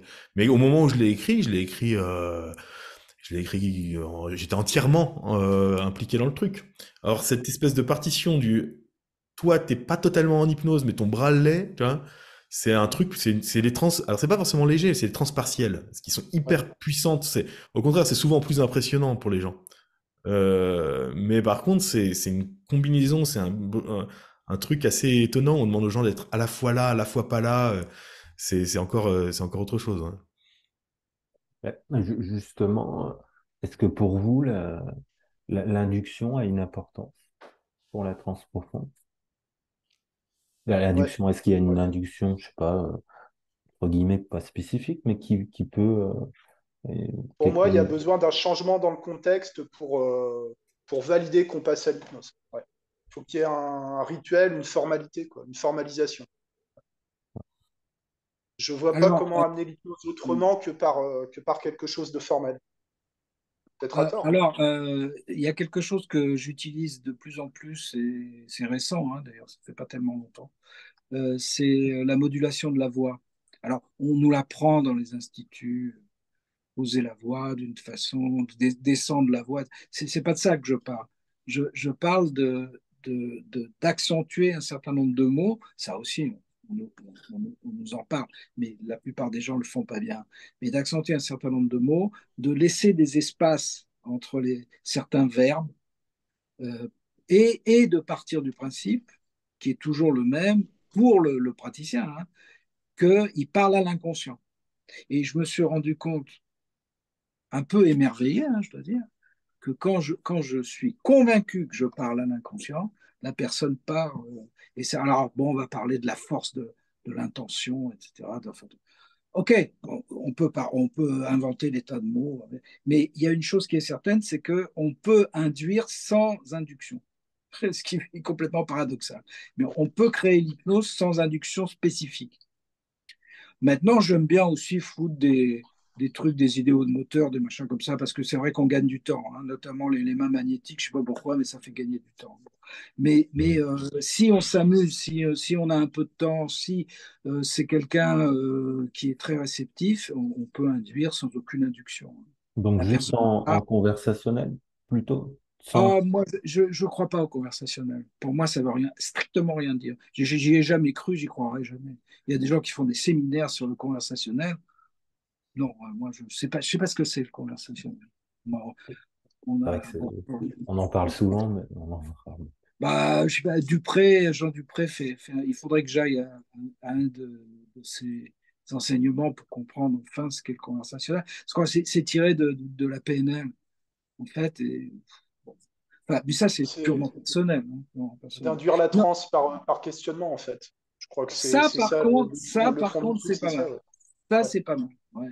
Mais il y a une chose aussi que, j'essaye de faire de plus en plus. hein, Je vous parle un petit peu de mes, de mes petites lubies à l'heure actuelle. Hein, c'est euh, de mettre la personne en, en, somnambulique, être certain qu'elle l'est, avec des tests, et ensuite faire de la thérapie comme s'il n'y avait aucune hypnose. C'est-à-dire euh, appliquer des recettes de psychologue qui fait une psychothérapie en face à face, etc. C'est incroyable la puissance que ça a. Mais il faut être sûr que la personne est somnambulique parce que, comme on l'a dit tout à l'heure, la différence entre l'éveil complet et l'état somnambulique, c'est pas évident. Hein. Il faut avoir l'habitude pour comprendre que la personne. Mais là, par contre, toute la conversation que tu vas avoir avec la personne va être énorme au niveau thérapeutique. Hein. Je parle en psychothérapie. Hein. Ça va être énorme. Tu peux guérir une phobie uniquement en disant, en disant à la personne c'est pas très intelligent votre histoire de phobie, ça solutionne rien, il faut l'enlever. Si tu es convaincu que tu parles à l'inconscient et si elle est en somnambulique, tu n'as pas besoin de faire autre chose. Bon, maintenant, vous n'êtes pas obligé de me croire. Hein, ça... Non, c'est intéressant. Mais je pense que là. Moi, je te, moi, je te, je te crois. Moi, je te crois. Mais est-ce que les suggestions. Non, mais, mais est-ce que les suggestions sont indispensables à partir du moment où la personne est en transe somnambulique Ouais. Ah, c'est une bonne question, ça. Je vais laisser, je vais laisser Antoine. qu'est-ce qui- justifie, euh, qu'est-ce qui justifie la transe euh, si c'est le même travail que, que fera un psychologue sans la transe Qu'est-ce qui, change? Je suis à 100% dans- en phase avec ça, moi personnellement. Euh, Justement, quel est l'intérêt euh, de l'hypnose profonde? C'est un truc qu'on voit souvent, notamment, bah évidemment, les personnes qui sont un peu paresseuses au niveau de l'induction euh, aiment bien défendre euh, que, enfin, aiment bien, euh, voilà, dire que l'hypnose profonde ne sert à rien, que c'est une coquetterie, que c'est ceci, cela. Ça dépend. Euh, c'est bien, c'est toujours bien de relativiser, d'être critique, mais là, c'est plus relativiser. C'est juste, euh, bon, cracher dans la soupe déjà, mais en plus, c'est se priver de plein de choses, et notamment du fait que, comme vous le dites bien, je suis complètement d'accord avec ça, que dans certains niveaux profonds d'hypnose, que ce soit somnambulique ou plus, ou plus, ou plus introspectif, mais en tout cas des niveaux profonds, ben, on a, on a un rôle qui est, qui est qui est très minimisé. Euh, la personne, on va pouvoir lui, faire émerger sa propre solution, elle va être son propre thérapeute. Et moi, je trouve que c'est l'intérêt du truc, c'est que ça, plus l'hypnose est profonde, moins on a besoin de jouer au psy. Euh, la personne est son propre psy, il y a quelque chose d'analytique même, enfin, euh, d'où l'hypnoanalyse, etc. D'ailleurs, Hellman, euh, la seule méthode de thérapie qu'il préconise avec son induction, c'est l'hypnoanalyse, qui était, qui était un mouvement des, des de l'après-guerre. Euh, et, euh, et, en effet, l'intérêt de l'hypnose profonde, c'est ça. C'est que ça va permettre à la personne de cheminer de son côté. C'est ce que nous dit en, en permanence Erickson aussi, de, de, trouver des nouvelles compréhensions lui-même, de se recadrer lui-même. C'est pas nous qui le recadrons, c'est pas nous qui lui administrons un remède comme on l'a beaucoup fait au 19e siècle. C'est on, on, fait sortir plutôt des choses comme on l'a beaucoup fait. Euh, plutôt au contraire euh, fin, fin 18e, début 19e avec Puisségur et compagnie. Euh, là, on faisait plus émerger les choses. Ça, c'est vraiment important. Et c'est pour ça que l'induction, bon, tu dis parler pour revenir sur ce que tu disais, l'induction, est-ce que l'induction est quelle place pour l'induction? On fait pas d'omelette sans casser les œufs. Je veux dire, à un moment donné, pour qu'une personne soit en hypnose, il faut l'amener en hypnose. Après, il y a des gens qui sont hyper réceptifs. Hein. Tu leur dis rentre en hypnose, ils, ils sont déjà en transe profonde. Euh, et puis parfois, faut, faut aussi prendre, faut, faut les accompagner un peu plus comme ce que dit Daniel, c'est très juste, c'est-à-dire que déjà rien que l'exemple qu'on donne nous-mêmes, la façon dont nous-mêmes on a une attitude, on a, on a une posture, on est concentré dessus. Erickson le dit d'ailleurs, il dit si je regarde la personne et que j'entends plus, enfin que je me coupe du monde, ça, ça, a tendance à la mettre en hypnose aussi. C'est-à-dire je me mets en transe, ça la met en transe. Donc ça, ça joue, mais après, si ça suffit pas, on peut passer par du questionnement, on, doit orienter son attention, on doit la maintenir, on doit lui expliquer ce que c'est éventuellement. Déjà, une première mmh. chose qui est très hypnotique, c'est d'expliquer ce qu'on attend à la de la personne précisément. Qu'est-ce que l'hypnose profonde? Euh, Lui expliquer en termes simples.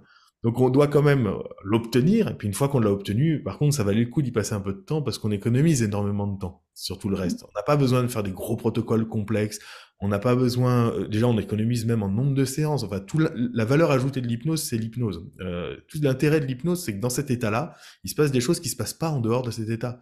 Il y a plein d'outils qui sont disponibles, qui seraient pas disponibles sans ça. Et, et déjà, une des premières choses, c'est que la personne peut trouver des choses en elle. Euh, si c'est pas le cas, on lui en, on, peut lui filer des idées. Mais déjà, avant d'avoir à intervenir nous-mêmes, euh, avec tout ce qu'il y a déjà à l'intérieur, il y a déjà beaucoup à faire. Quoi.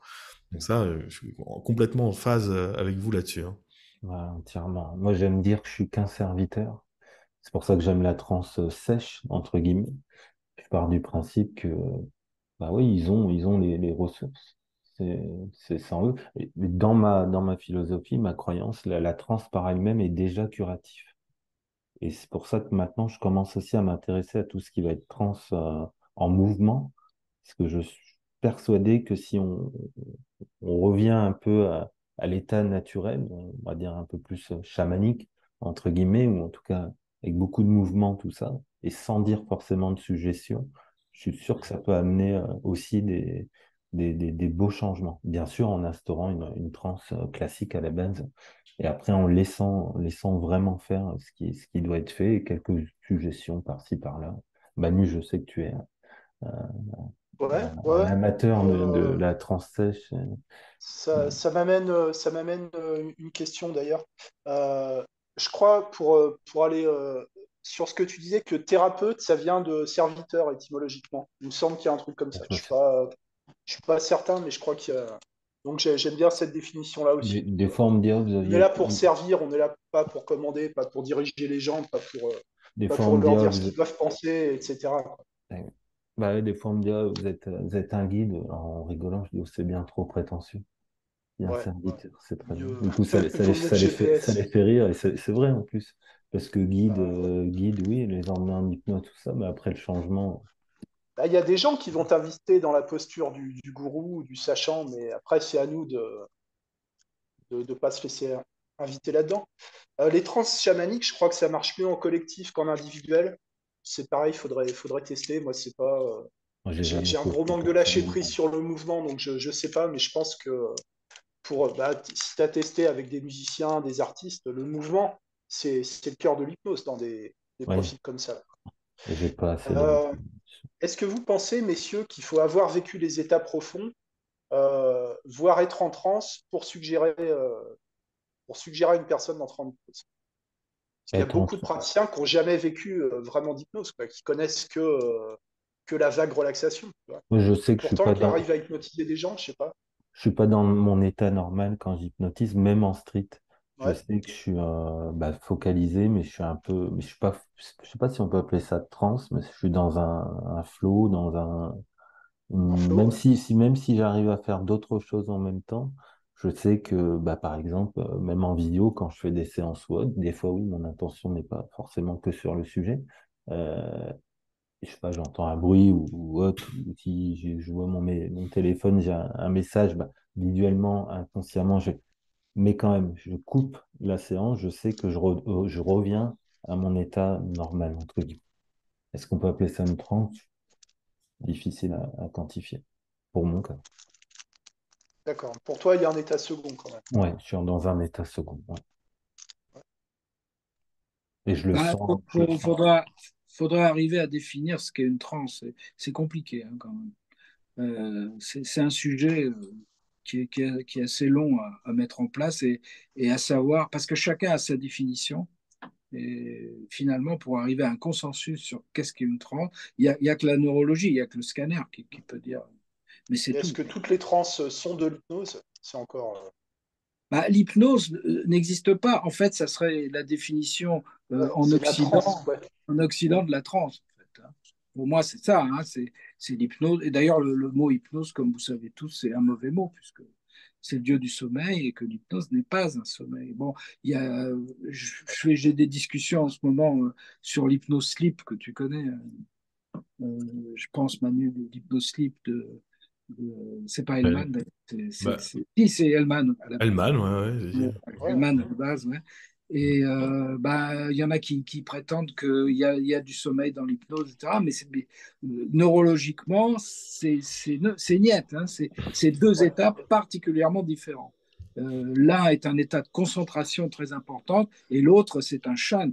Un shunt de tout ce qui est relié au monde extérieur et ça s'appelle le sommeil. C'est deux choses différentes. Bon, maintenant, euh, Alors, combien d'hypnotiseurs se basent sur combien d'hypnotiseurs se basent sur les définitions de la neurologie? Moi, j'ai l'impression que y a un 80% qu'on est encore à tout est hypnose, euh, lire un livre, conduire une voiture, euh, etc. quoi. Bah, c'est-à-dire, si tu veux, tu as même des psychologues, hein, qui, qui- les neurologues, ça leur donne des boutons. hein. Il y a de tout pour faire un monde, surtout en France où euh, personne n'est d'accord avec personne la plupart du temps. Euh, chacun veut, créer sa, petite théorie à lui. Donc, tu as, des psychologues, des très bons psychologues qui disent la neurologie, c'est de la merde. On, on voit vaguement ce qui se passe, mais on n'arrive pas. C'est pas vrai. Au niveau de l'hypnose, on voit très bien les, les secteurs du cerveau qui sont impliqués dans la création de l'état. Donc, il y a un vrai état. Alors, les gens qui disent, il y a eu des gens à une époque qui disaient non, c'est pas un état. C'est pas un état, euh, c'est euh, c'est cognitif et euh, social, à la limite, hein, et, en fonction du contexte. Et bon, alors, et là, le débat commence et il, ne finit pas. Bon, moi, je pense qu'il faudrait s'entendre une fois pour toutes sur la notion de trans. La trans, c'est quoi? Et là, alors si, si, par exemple, Antoine, tu peux nous définir la trans, moi, j'apprécierais beaucoup parce que c'est pas très clair. Oh non, je ne pas faire ça, mais euh, sur- surtout qu'il y a la question de savoir en effet si est-ce que l'hy- l'hypnose est une est une sous-catégorie de la transe qui est plus générale ou non? Mais je pense quand même en tout cas que on voit à peu près ce que c'est pas. Euh, c'est ça qui est intéressant aussi. On voit quand euh, on se fout de la gueule du monde euh, ou quand on emploie le mot dans un sens métaphorique, pourquoi pas? Euh, c'est-à-dire waouh, je suis là euh, l'autre jour t'as euh, à la soirée, t'as dansé comme un fou, t'étais en transe. Euh, euh, oui, oui, on, s'entend bien, mais ça dépend. Après, si le camarade à qui je parle euh, a pris des substances et il est possible qu'il était vraiment en transe, ou ça va dépendre. Enfin, ça va être dépendre de son rapport au réel, de son rapport à lui. Est-ce que, est-ce qu'à ce moment-là, il était plus lui-même, il était vraiment dans un état où quelque chose se passait qui dépassait son état ordinaire, ou est-ce qu'il s'est juste lâché? Euh, donc ça peut être un état métaphorique, ça peut être un usage métaphorique, comme ça peut être, bah, là il y a eu vraiment une forme de transe. Euh, donc on l'emploie souvent un peu, un peu abusivement, mais c'est pas, à la limite, c'est pas forcément très grave, sauf quand on fait de la recherche, en effet, où là, il faut savoir de quoi on parle. Mais aujourd'hui, il y a quand même dans la recherche, il y a des marqueurs euh, assez, assez Mhm. rationnels. Ils sont assez exigeants hein, sur euh, qu'est-ce que l'hypnose aujourd'hui hein, euh, Mhm. dans les dans, dans les dans les études. Euh, mais c'est pour ça qu'aussi, quand on- je comprends pourquoi vous avez vous êtes arrivé à parler de ça en parlant de la transe de de, de l'hypnotiseur, de celui qui accompagne, parce que c'est vrai que quand même, faut, faut- ça- bon, ça, ça va dépendre beaucoup de la sensibilité aussi de, les- de la personne. Il y a, moi, il y a des gens qui sont vraiment quand même d'extrêmement bons sujets à l'hypnose. hein. Euh, et je dis ça vraiment, c'est, en, en les enviant, quoi. Je veux dire, euh, c'est, une qualité. Alors parfois, ça dépend. Il y en a qui sont extrêmement bons sujets pour des raisons qui sont des raisons de fragilité. Euh, mais à la limite, bon, euh, ça peut faire quand même de bons hypnotiseurs. Mais il y a des personnes, de toute façon, quand elles se concentrent sur quelque chose, c'est d'une nature hypnotique très très vite. Donc en effet, oui, chez ces personnes-là, oui, quand elles lisent un livre, oui, il y a une forme d'hypnose parce que vraiment, elles peuvent, elles perdent la notion du temps. Faut que quelqu'un les leur dise, oh là, t'as un rendez-vous. Enfin, elles sont dans une bulle qui est très très solide chez ces personnes-là. Il n'y a pas une grande différence. Euh, et on le voit en cabinet quand on les a. bah, L'induction, c'est une formalité, hein, je veux dire. euh, Et si on, si un hypnotiseur de spectacle tombe dessus, il est content hein, parce que euh, voilà, c'est c'est le partenaire idéal. C'est pour ça qu'ils font des tests assez ambitieux pour sélectionner les gens qui sont bien disposés. Or, ces personnes-là, quand elles se forment à l'hypnose et qu'elles pratiquent l'hypnose, bah, elles pratiquent dans un état d'hypnose très profond, c'est évident. Euh, et donc, il se passe des... Alors, ça a ses qualités et ses défauts. C'est-à-dire que précis- précisément, la gestion du temps, euh, le recul, euh, le recul émotionnel, euh, parfois c'est difficile. On se prend des charges, on se prend des charges assez importantes. Il y a des personnes à l'autre bout du spectre, au contraire, qui, sont, qui ont beaucoup de mal quand même à se laisser aller et qui vont pratiquer de façon beaucoup plus rationnelle. Je sais ce que je dis, je sais ce que je fais, je reste en dehors de l'état. Euh, ça peut être intéressant parce qu'il y a plus de distance, il peut y avoir plus de contrôle des techniques, il peut y avoir, j'envoie moins la séance aussi, et ça donne des très belles trans en phase aussi. Le souci, c'est que par contre, alors là, euh, s'il y a cinq minutes de silence à faire, ben on va beaucoup s'ennuyer. Euh, donc, euh, euh, on est, enfin, c'est, on est en décalage quand même un peu avec le rythme de la séance. Et puis en- souvent, on est un peu entre les deux. On, on, est concentré quand même sur la séance, on se laisse un peu embarquer, mais on essaye de pas trop, de quand même maîtriser un peu l'état dans lequel on est pour pour guider quoi. Par contre, il y a une chose qui est vraie, c'est que vous prenez un, alors c'est pas peut-être pas le cas avec tout le monde, mais vous prenez quelqu'un qui est pas formé mais à l'hypnose, mais qui est très bon sujet.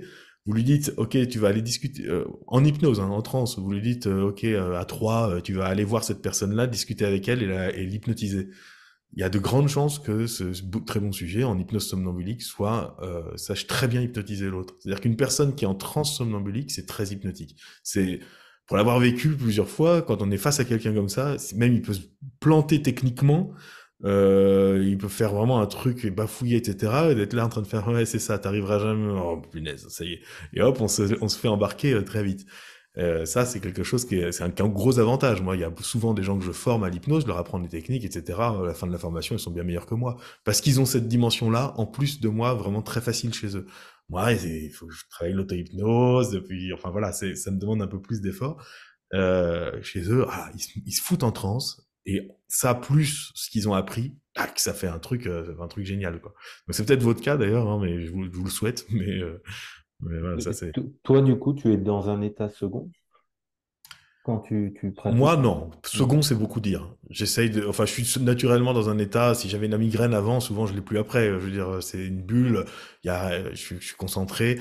Euh, mais second, non, ça serait beaucoup dire. Je, je, je, je pense pas. Mais c'est ce qui fait aussi que, ben, j'encaisse je, facilement. Euh, je peux entendre des, des, des, horreurs toute la journée, or le soir, ça, j'ai pas de charge émotionnelle trop forte ou, Enfin, et puis je pense avec le temps aussi, euh, je m'investis. Je dis pas que je m'investis moins, mais je sais mieux m'économiser. Je pense qu'au début de ma pratique, ouais, j'étais à, fond dans un truc. Euh, je, et j'envahissais beaucoup l'autre, je pense, avec mon énergie, avec euh, ma créativité, etc. Maintenant, je, je reste quand même euh, un peu plus. J'accompagne peut-être en laissant, en, en, restant plus à ma place. Mm. Du coup, on va on reprendre un peu bah justement la, la, la, la communication en, transsomnambulique. Quelle, on, en a, on en a parlé hein, de, depuis, depuis le début, mais est-ce que c'est quelque chose que vous allez vous servir souvent? J'entends la communication, faire parler le, le, le, le sujet, euh, qu'on pourrait appeler aussi du, parfois du clean langage en, en somnambulique. Est-ce que c'est des choses qui, vous intéressent? Est-ce que vous pratiquez? Est-ce que ça a du sens pour vous euh, avec l'hypnose profonde ou pas du tout? Moi, je fais que ça. Hein. Je, c'est fini l'époque où je regardais l'autre euh, dormir, entre guillemets, et, que, je, balançais des suggestions. C'est ce qu'on m'avait appris dans les instituts que j'ai fréquentés. C'était euh, voilà euh, l'induction, puis la mise en transe, puis euh, balancer une histoire métaphorique et des suggestions par rapport à, la problématique. Et puis ensuite, ça, il y a longtemps que c'est fini. C'est-à-dire que moi, j'engage la, conversation comme si j'étais un, psy normal, mais la personne est en somnambulique. Et, et, effectivement, c'est exactement ce que disait, je crois que c'est Antoine qui disait ça, ou Manu, je sais plus. Mais euh, les réponses que je reçois sont euh, époustouflantes quoi. par rapport à la problématique de la personne. Euh, la personne résout, elle, sa problématique. Et, et, on tombe d'accord, elle et moi. Je la fais sortir de la transe et elle se souvient plus de rien, la plupart du temps. Alors ça, c'est un sujet qu'on n'a pas abordé, c'est, c'est l'amnésie. Les, anciens vous disaient que c'était absolument nécessaire il fallait qu'il y ait une, amnésie. Et je commence à me dire qu'ils n'avaient pas tort. Effectivement, parce que ça crée deux champs de travail. Il y a le champ en hypnose somnambulique et il y a le champ euh, qu'on va appeler psychologique, euh, psychothérapeutique, en fait. Euh, bonjour, comment allez-vous, blablabla. Bla, bla. Et ensuite, effectivement, l'amnésie marque toute la période qui a été dépensée pour, pour le, vrai travail en hypnose. C'est mon opinion. Hein je demande à personne de la partager. Hein. C'est ce que j'ai constaté. Maintenant, il y a des gens qui ne sont pas amnésiques à la fin de la séance, mais ils ont quand même souvent oublié le plus important. Et le plus important, et ça j'en parle dans mon bouquin, et Manu a dû le lire s'il m'a fait l'honneur de, lire mon, mon bouquin, c'est un truc très important que j'ai trouvé chez Erickson, c'est le secret. Partager un secret avec l'inconscient de la personne. T'en, en avais parlé, Marc, une fois aussi de ça. Ce sera, ce sera notre mm. petit secret. Voilà. Ouais, bah oui, bah, j'avais repris ça aussi. Alors, je le dis différemment, mais que Daniel, j'avais fait la, formation avec Daniel à l'époque. Et c'est vrai que j'aime bien cette, cette façon-là. Parfois, je m'en sers dans, dans d'autres, euh, comment dire, je le dis directement. Moi, comme vous avez vu, souvent, je travaille avec le, le, subconscient. Donc, je, je, divise déjà la personne avant même de partir en train. Je lui dis, il y a le conscient, l'inconscient et le subconscient. C'est les seules choses que je dis avant de partir en transe. Et je pars du principe que l'inconscient, c'est celui qui fume, celui qui grignote. Celui... Donc direct, ça fait déjà une dissociation avant de partir euh, en transe. Et je leur dis que bah, aujourd'hui, qu'est-ce qui se passe? La fête est finie pour, euh, pour l'inconscient. Et après, je m'adresse uniquement au subconscient. Mais du coup, c'est vrai que des fois, j'emploie ce mot euh, secret que j'avais repris de Daniel, mais différemment. Mais je vais dire au subconscient, bah, ce qu'on vient de se dire là, ce qu'on vient de travailler, c'est notre secret. Donc ça, tu le gardes pour toi et moi. Et parfois, je peux lui faire valider, signaling, puis je réveille la personne, je vérifie, et bah, ça marche plutôt bien. Mais ça, c'est Erickson qui l'écrit euh, dans la transprofonde euh, dans, les quelques, une vingtaine de pages qu'il consacre à la transprofonde dans les Collected Papers, il écrit noir sur blanc euh, une des méthodes que j'affectionne le plus et qui permet de vaincre une résistance importante, c'est de partager un secret avec l'inconscient de la personne. Et c'est marrant, mais j'ai l'impression que personne l'a lu, puisque je ne l'ai jamais vu nulle part, ce truc-là. Et moi, ça m'a, ça m'a frappé euh, comme le soleil, cette histoire. Je me suis dit, il y a un Daniel, personne n'a lu Ericsson, Daniel, soyons clairs. Euh, tout le monde en parle, mais... Euh, non, mais vraiment, enfin, j'exagère un peu, mais tout le monde en parle, mais ce qu'il fait, quand tu lis ce qu'il fait, tu le retrouves dans la pratique de quasiment personne. Euh, il y a peu de gens qui pratiquent du, du Ericsson aujourd'hui. Il a laissé un héritage qui est un peu abstrait quand même. Mais ouais, je suis d'accord avec toi, le truc du secret, c'est chouette, ça. Parfaitement raison. Tu as parfaitement raison. ce que, ce que vous dites, ça, sur le secret, euh, l'amnésie, en effet, elle, permet ça, elle permet de, cacher. Après, elle, permet, elle, est aussi très importante en hypnose profonde si on veut utiliser un, outil, un des outils de l'hypnose profonde qui est la suggestion post-hypnotique. Euh, mm. On a parlé en effet de cette caractéristique de l'hypnose profonde. À quoi ça sert? Bah, Ça sert à faire émerger déjà des choses. C'est quand même Déjà, rien que ça, euh, c'est énormissime. Euh, mais il y a, y a d'autres utilités. La suggestion post-hypnotique, il bah, faut de la transe quand même. Plus, plus elle est profonde, mieux ça marche. Et si on regarde bien euh, la façon dont Erickson travaillait, c'était beaucoup stratégique, c'était un usage stratégique des suggestions post-hypnotiques. Euh, il faisait pas forcément des protocoles comme on les a appris. Euh, et, euh, et, quand il faisait une anesthésie pour une opération, bah, il n'était pas dans le bloc à susurrer des, des trucs à l'oreille de la personne, il lui programmait. Et, euh, et, et l'amnésie, elle, elle, joue un rôle dans la suggestion post-hypnotique quand même. Donc ça, c'est intéressant, à, euh, intéressant à, à, voir. Quoi. Mm. Oui, c'est un, un, gros convinceur, ça. C'est-à-dire, de, est-ce que vous vous souvenez euh, Oui, oui, j'ai entendu tout ce que vous m'avez dit. Qu'est-ce que j'ai dit? Blanc. Et là, tu, et là tu, tu, tu, entends la personne penser Ah, mais merde, j'ai, tout oublié. Et, et sous-entendu, euh, j'étais en hypnose. Et puis dans, le cas de, puis dans le cas de la suggestion post-hypnotique, la personne peut se l'approprier. Alors c'est pas toujours le cas, mais par exemple si je dis à une personne, ok, bon, euh, on a discuté ensemble, et puis je vois que on a convenu d'un truc, et puis dans l'hypnose, je vais lui dire, dans l'hypnose, je vais lui dire, ok, euh, tous les matins maintenant, euh, avant de, avant de commencer votre journée, vous allez vous, vous allez faire une balade de 20 minutes. Ok.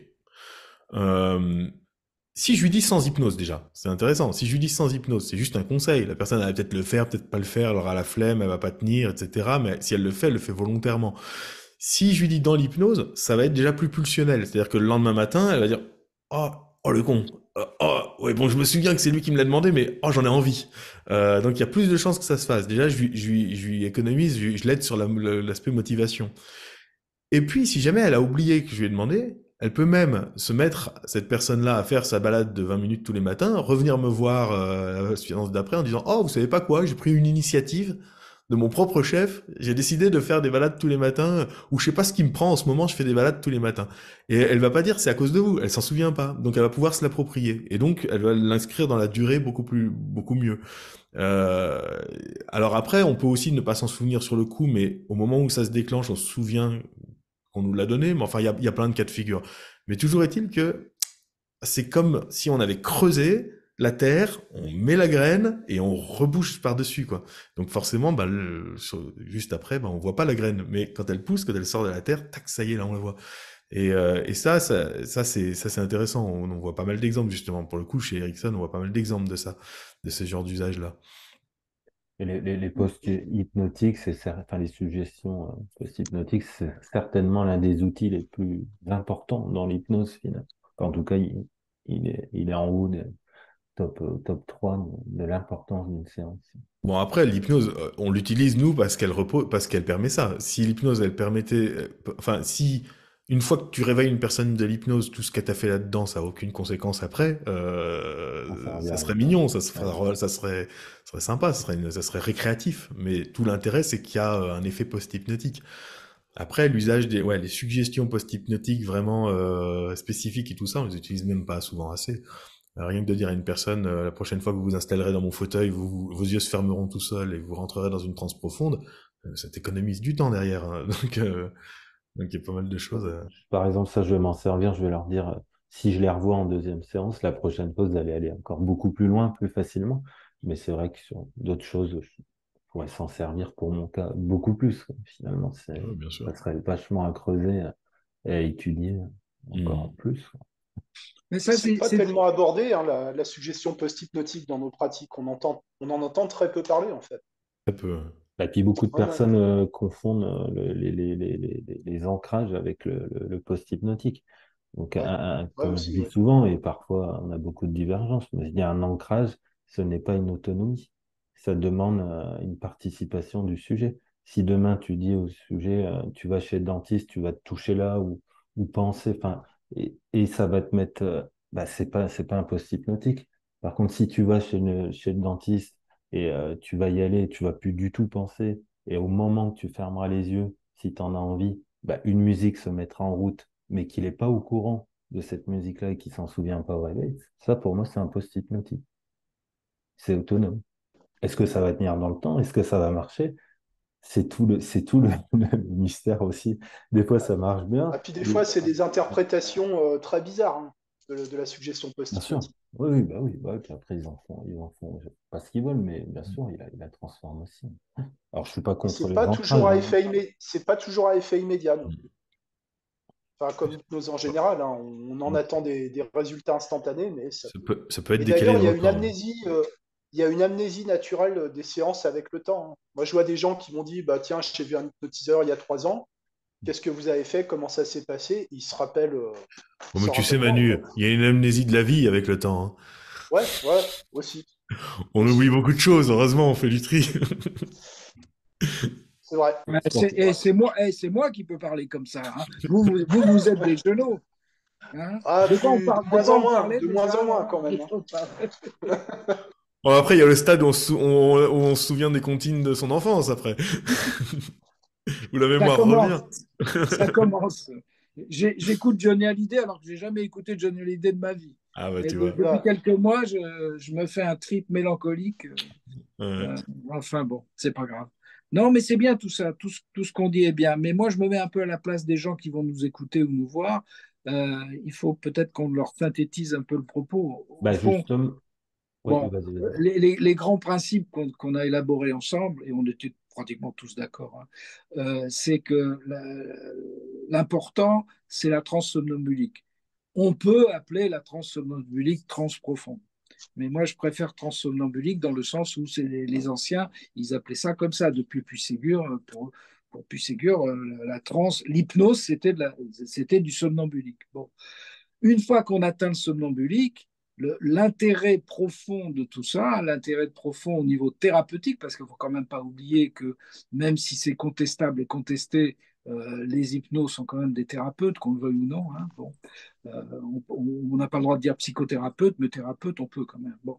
Euh, l'intérêt, c'est qu'on peut tenir un langage tout à fait normal, et ça c'est mon avis, et, et, converser avec la personne sans pour autant faire des circonvolutions dans tous les sens euh, du, style PNL ou du style je suis un grand gourou et je vous parle en langage hypnotique, blabla. Euh, on peut le parler tout à fait normalement, converser avec la personne et planter, comme le disait euh, très bien, comme le disait très bien Antoine, planter des graines dans cet état, dans cet état de somnambulisme. Et ensuite, lorsque la personne sort de cet état somnambulique, normalement, on a un effet important. Et puis après, il y a euh, tout ce dont vous avez parlé, il y a des petites subtilités qui permettent d'avoir une transe plus profonde qu'une autre. mais encore une fois, je suis d'accord avec Antoine, euh, ça dépend des sujets. Euh, la profondeur de la transe dépend des sujets. Mais l'important, pour moi, l'important de la transe profonde, c'est l'aspect psychothérapeutique. Hmm. Hein, phobie, enfin tout ce qu'on n'a pas le droit de soigner, mais tout ce qu'on améliore qu'on essaye d'améliorer et qu'on accompagne. Bon. Euh, ça, c'est certain que la transsomnobulique, euh, c'est un moyen formidable. Et, et, c'est pas d'hier, hein, ça, a commencé au XVIIe siècle. Hein. Euh. Et il y a un effet placebo, il y a un effet placebo de la transe profonde en tant que tel. En tant que. C'est-à-dire, même si on fait rien pendant la transe profonde, et c'est ce que tu dis, mon cher Marc, c'est même si on fait strictement rien, il y a un effet placebo parce que quelque part à l'intérieur, et là, il faudra qu'un jour on m'explique, euh, enfin que quelqu'un explique exactement comment ça se passe, mais le placebo euh, naît du fait que euh, il y a quelque chose en nous qui est convaincu que c'est en train d'agir.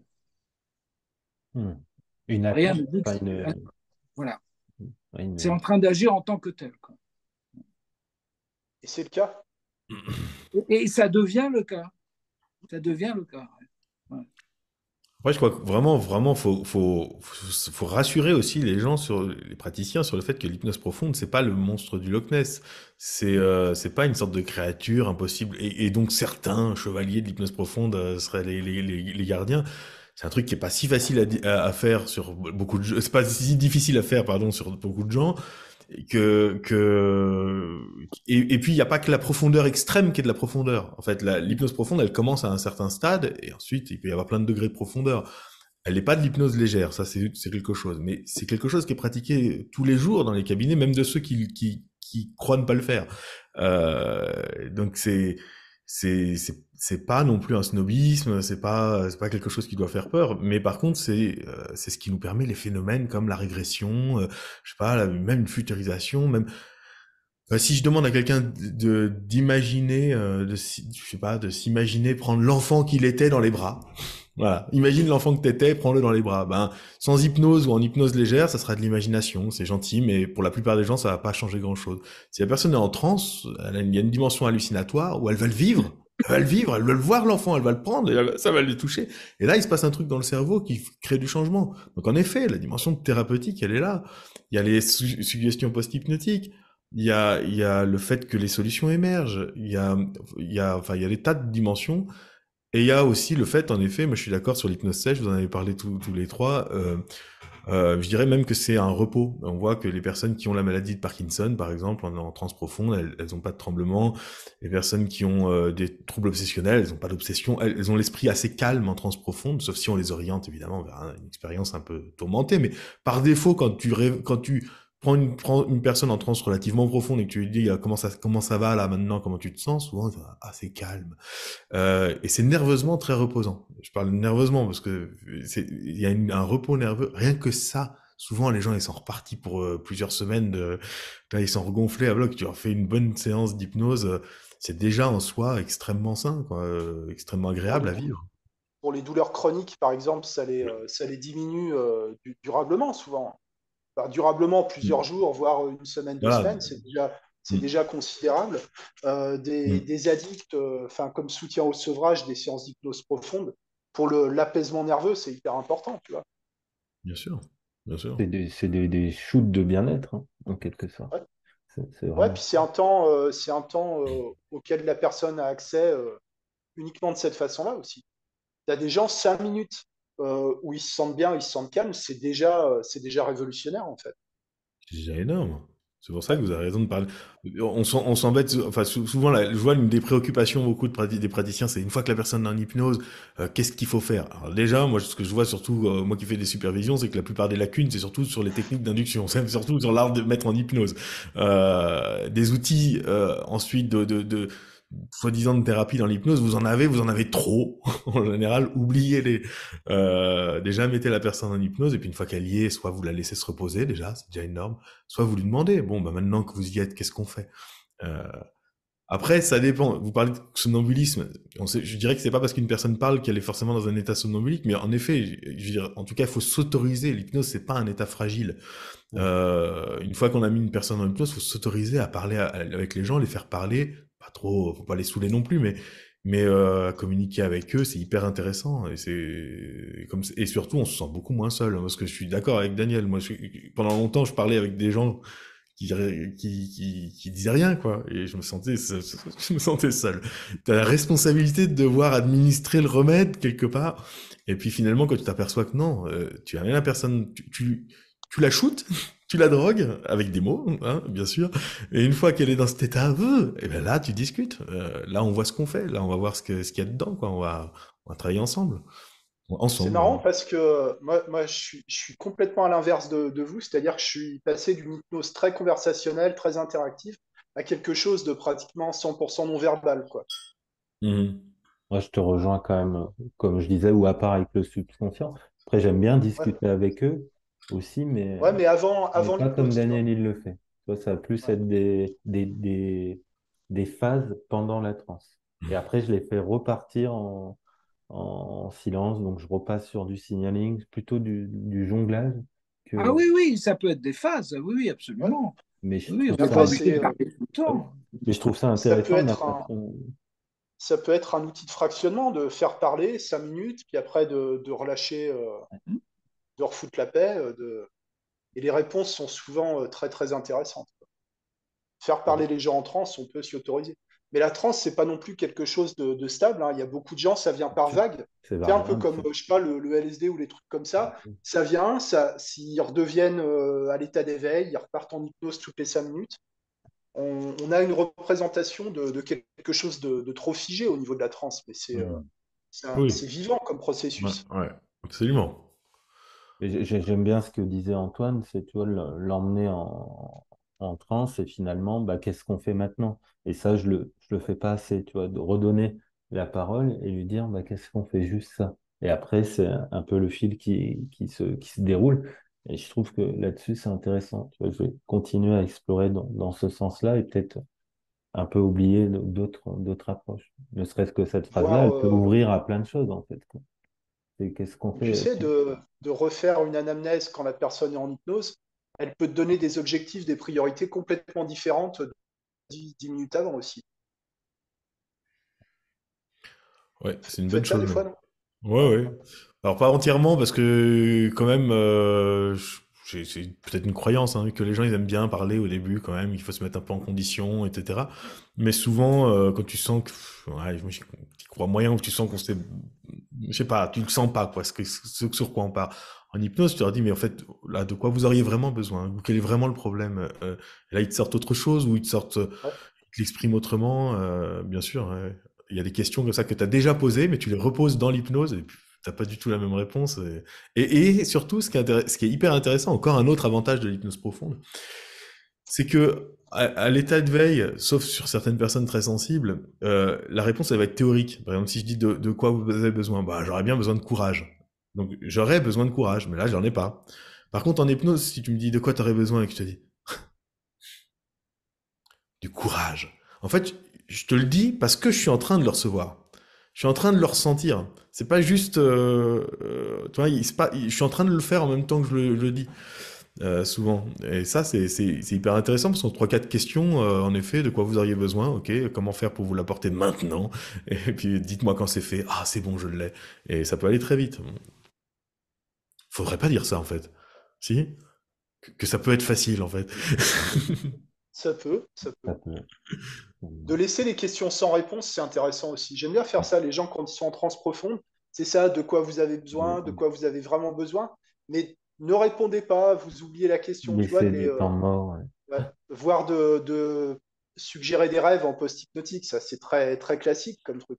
Ça marche, ça marche très très bien. Ah Les oui, gens qui mais se rappellent de leurs rêves et qu'il y a des, réponses ça, chez eux pendant qu'ils dorment, en dehors de la séance, en dehors du, de la présence de l'opérateur, je trouve ça hyper intéressant. Ça, je le Alors, fais souvent. hein. Je dis si, euh, s'il y a des messages positifs à faire passer, le subconscient les fera passer dans ces nuits paisibles dans les prochains jours. Et très concrètement, je pense que c'est un des, un, des, un des intérêts aussi, ce que vous êtes en train de dire là, de, de, de l'hypnose à profonde. Alors, je ne parle pas de l'hypnose la plus profonde qui soit possible, mais à un certain degré d'hypnose profonde, c'est que par la suggestion post-hypnotique, on peut faire en sorte que nos séances, elles entraînent un travail qui va se faire après les séances, en dehors des séances. Et ça va faire en et ça, ça rejoint une réalité économique qui est que les gens, on aurait souvent besoin de les accompagner sur la durée et régulièrement, mais on peut pas parce qu'ils vont pas s'engager sur des tonnes de séances. Certains, oui, mais clairement, ils vont pas venir toutes les semaines pendant trois ans, quoi. Donc, euh, donc comment faire? Ben faire en sorte que nos séances, au lieu d'être le moment du travail, c'est le moment où on programme un travail. Euh, et et, et, et c'est le moyen, c'est la façon dont on peut s'en tirer pour faire moins de séances, mais en fait faire plus de travail et respecter ce truc de la durée. Par exemple, dans le cas des addictions, bah, les gens ils doivent changer toutes leurs, leurs habitudes. Il faut les accompagner. Et comment les accompagner sans les accompagner, quoi, sans leur coûter un accompagnement. euh, Alors, faut, ils sont accompagnés par ailleurs, par d'autres professionnels. Mais voilà, et ben, la suggestion toujours, post-hypnotique, elle permet ça. Elle permet ça. que ce que Il y a beaucoup de gens qui, il y a beaucoup de gens qui n'ont pas d'autres thérapeutes que nous. hein. Enfin, de plus en plus, je sais pas vous, mais moi, j'ai de plus en plus de gens en errance. Euh, c'est plus du tout le profil d'il y a quelques années, les gens désespérés qui étaient passés par tous les psys du coin. euh, non, maintenant, c'est que les gens, ils trouvent personne d'autre, en fait. Euh, Ouais, moi, c'est un peu, le- enfin, pas le contraire, mais majoritairement, c'est quand même des gens qui ont déjà eu, suivant les, les Déjà eu demandes, des bien suivis en évidemment, parallèle. ouais. mais ouais, ou soit qui sont suivis, ou, ouais, ou ils veulent autre chose. ah, ça devient difficile de trouver de l'aide euh, maintenant. hein. Il y a des déserts Ouais. médicaux. euh. Ouais, après, ouais, il y a ça aussi. Les délais, les, les manques de disponibilité, ouais. Ce que, ce que j'aime bien leur dire aussi au réveil, justement, c'est, je, je leur dis toujours cette phrase-là, euh, la, la beauté de l'hypnose, c'est l'introspection. C'est quand on se retourne euh, quelques semaines, quelques mois, après, on, on voit le chemin qu'on a parcouru. Et en plus, tu vois, ça donne une suggestion de, bah, il va encore se passer des choses. C'est pas, c'est pas là tout de suite, c'est tout de suite, mais après aussi. Quand les gens reviennent, euh, quand les gens reviennent, moi, j'ai des fois, j'ai l'impression que c'est pas la même personne, tu sais. Des fois, c'est flagrant. hein. Ça fait, Ah ouais. Tu vois que la personne, euh, bah, elle a dormi, elle a mangé, je sais pas, enfin, il s'est, il s'est passé un truc. Euh, une personne toujours en noir qui commence à mettre de la couleur, ou le contraire, tu vois, mais, euh, mais, ouais, bah ils se ça- rendent pas compte. Mais ça va, ce qui est intéressant dans ce que vous dites, je pense que c'est, il y a cette notion de, ouais, les gens qui parlent en général de l'hypnose profonde, c'est des cow-boys, c'est des vantards, souvent des mecs d'ailleurs, regardez la compagnie dans laquelle on est, mais euh, et qui aurait une hypnose, on va dire, plus féminine, qui serait moins profonde, ce qui est pas vrai d'ailleurs. Euh, les personnes que j'ai vues faire des trans les plus profondes étaient plutôt euh, souvent, souvent des femmes, parce que de toute façon la majorité des, praticiens sont des praticiennes. Euh, mais euh, et, et, en plus, et donc cette idée d'associer l'hypnose profonde à de la puissance et aussi à un côté fulgurant. Et en réalité, on, on, est bien en train de voir là que c'est l'approfondissement aussi d'un travail qui, dans la, qui, qui va pouvoir justement prendre, s'ancrer dans la durée, s'ancrer dans la profondeur, euh, au, au, bon sens du terme. Quoi. Et je pense que c'est ça aussi qu'il faut réhabiliter. Euh, arrêter de cracher sur l'idée de profondeur, dans le sens où c'est comme une pensée profonde, quoi. C'est quelque chose aussi qui est profond, dans le sens où c'est ah, ça fait un beau boulot, un boulot approfondi, minutieux, euh, une belle écoute profonde, etc. Donc je pense que la trans profonde est un bel outil justement de, de, de bien, un, un, outil bienveillant.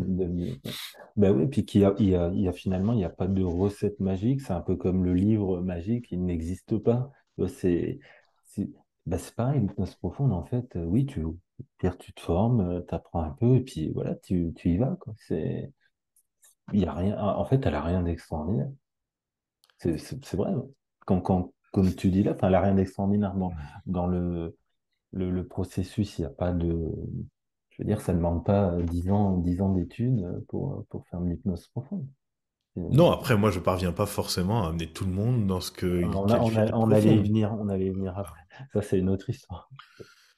Je parlais des praticiens. Oui vont oser, en tout cas, aller dans cette direction. Bon, moi, je pense qu'il y a la question du temps. Hein. C'est qu'on est tout le temps dans l'immédiateté maintenant. Il y a des gens qui, il y a des sujets rapides, il y a des sujets qui ont besoin de plus de temps, mais quel que soit, qu'ils soient rapides ou qu'ils soient lents, ça vaut le coup de passer un peu de temps avec eux. Même les gens qui sont rapides. Si j'ai une Ferrari demain, je je vais pas, pas rouler avec cinq minutes, je vais rouler avec pendant des heures. Euh, il faut, l'idée c'est, c'est de, c'est de prendre quand même le temps. Euh, si, si tu peux euh, aller à telle distance en 5 minutes, bah, tu iras deux fois plus loin en 10 minutes. Euh, donc souvent, on laisse pas assez de temps aux gens pour, pour développer leur hypnose. On bah. s'entraîne pas assez non plus. Tu sais, c'est ce que tu avais dit dans un podcast, Antoine, euh, de conseiller aux gens de s'entraîner avec des bons sujets. Mmh. de prendre le temps d'avoir des, des, sujets d'expérience, des gens où tu as travaillé gratuitement et tout, où, euh, où tu peux t'entraîner à avoir des trans de, de, très bonne qualité. Ça te donne d'autres références aussi par rapport à ce que tu peux faire avec des sujets euh, euh, plus dans la moyenne. Mmh. Mais euh, beaucoup d'hypno, à part quelques clients qui reçoivent, donc en début de carrière, euh, c'est du temps partiel, tu vois. Euh, ils n'ont pas, ils ont pas de, ils ont pas d'expérience. Mmh. C'est vrai ce que tu dis. Je pense que le, le, le l'entraînement, le fait de, de, voir du monde aussi, d'où, euh, ouais. enfin pour mon cas, d'où la street aussi, qu'elle qu est importante, en tout cas au début. Euh, c'est hyper formateur la street. C'est vrai que ça, ça, ça, permet de mettre à l'aise, de, de, de, se décomplexer finalement. Parce que euh, quand tu sors de formation, clairement, t'es pas, pas à l'aise. Tu as quelqu'un qui vient, premier, deuxième, troisième, dixième, tu te dis, ouais, mais bon, c'est bien beau, mais il faut y aller. Il faut aller au charbon.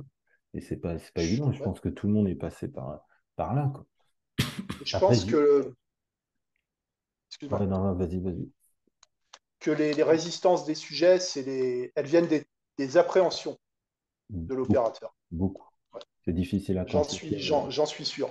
Les, les résistances, c'est nous qui les mettons en place pour la plupart. Beaucoup, pas tous, parce que sinon, c'est vraiment. Non, pas toutes. Je le veux et dormez, même si j'aime bien cette phrase-là. Elle représente quand même peut-être au moins 70, 80%, mais il reste quand même une part de personnes où bah, parfois. Quand tu vois l'hypnose, euh, l'hypnose inspirée d'Erickson, librement inspirée d'Erickson, ce qu'on a appelé l'hypnose ericksonienne, le postulat de départ, c'est que les gens, par défaut, ils sont résistants. Et toutes les stratégies, ça va être de partir du principe que les gens sont résistants, donc de les embrouiller, de, de mettre beaucoup de, Après, quelle est la... beaucoup de pièges dans les, dans les phrases. Quelle est la Et la plupart des gens, ils sont réceptifs, en réalité. Et des gens résistants, il n'y en a pas tant que ça à l'hypnose. Bah, et quelle est la, la, la définition d'une résistance? Qu'est-ce que c'est? Parce que toi, si, admettons, tu prends un sujet qui vient et tu dis que... Enfin, moi, je t'envoie un sujet que je veux te dire, il est résistant. Toi, tu vas pas du tout voir, ça se trouve, les mêmes choses que moi j'ai vu, et vice-versa. Ouais, peut-être que la personne, elle n'est pas disponible mentalement à un certain moment, qu'il n'y a pas la compatibilité qu'il faut. Mais alors ça. Après, au-delà, tellement... bien sûr, d'un minimum de connaissances, de, de technique, ouais. entre guillemets, mais parfois, ouais, c'est. et on en vient justement à la question, que, que pensez-vous euh, Est-ce que tout, les, toutes les personnes sont, sont sujets à vivre une, une hypnose, une hypnose, une hypnose profonde? Si les conditions sont réunies, sûrement. ouais. Mais en pratique, euh, j'hypnotise pas 100% des gens. C'est un problème d'engagement. Il faut que le, praticien soit engagé totalement dans ce qu'il fait, donc dans une forme de flow, et, euh, et amener l'engagement de, de la personne qui vient. Il faut, c'est une co-construction, en fait, l'hypnose. Mais si le praticien n'est pas engagé vraiment dans ce qu'il fait, ou s'il doute, ou s'il essaye connement d'appliquer des techniques qu'on lui a appris, se souvenir qu'il faut faire ça, c'est foutu. Ou s'il est trop sûr de lui aussi. Ou alors, bon, mais des cons, il y en a partout, hein, ça, c'est pas grave.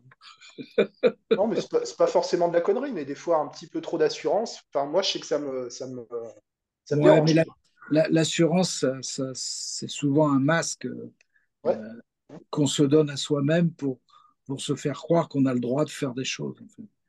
Et quand, quand tu as pratiqué l'hypnose très longtemps, comme c'est quand même notre cas, hein, Antoine, toi, euh, euh, tu t'es plus là-dedans, tu n'es plus dans tout ça, tu es dans une sorte de, de, de, de simplicité.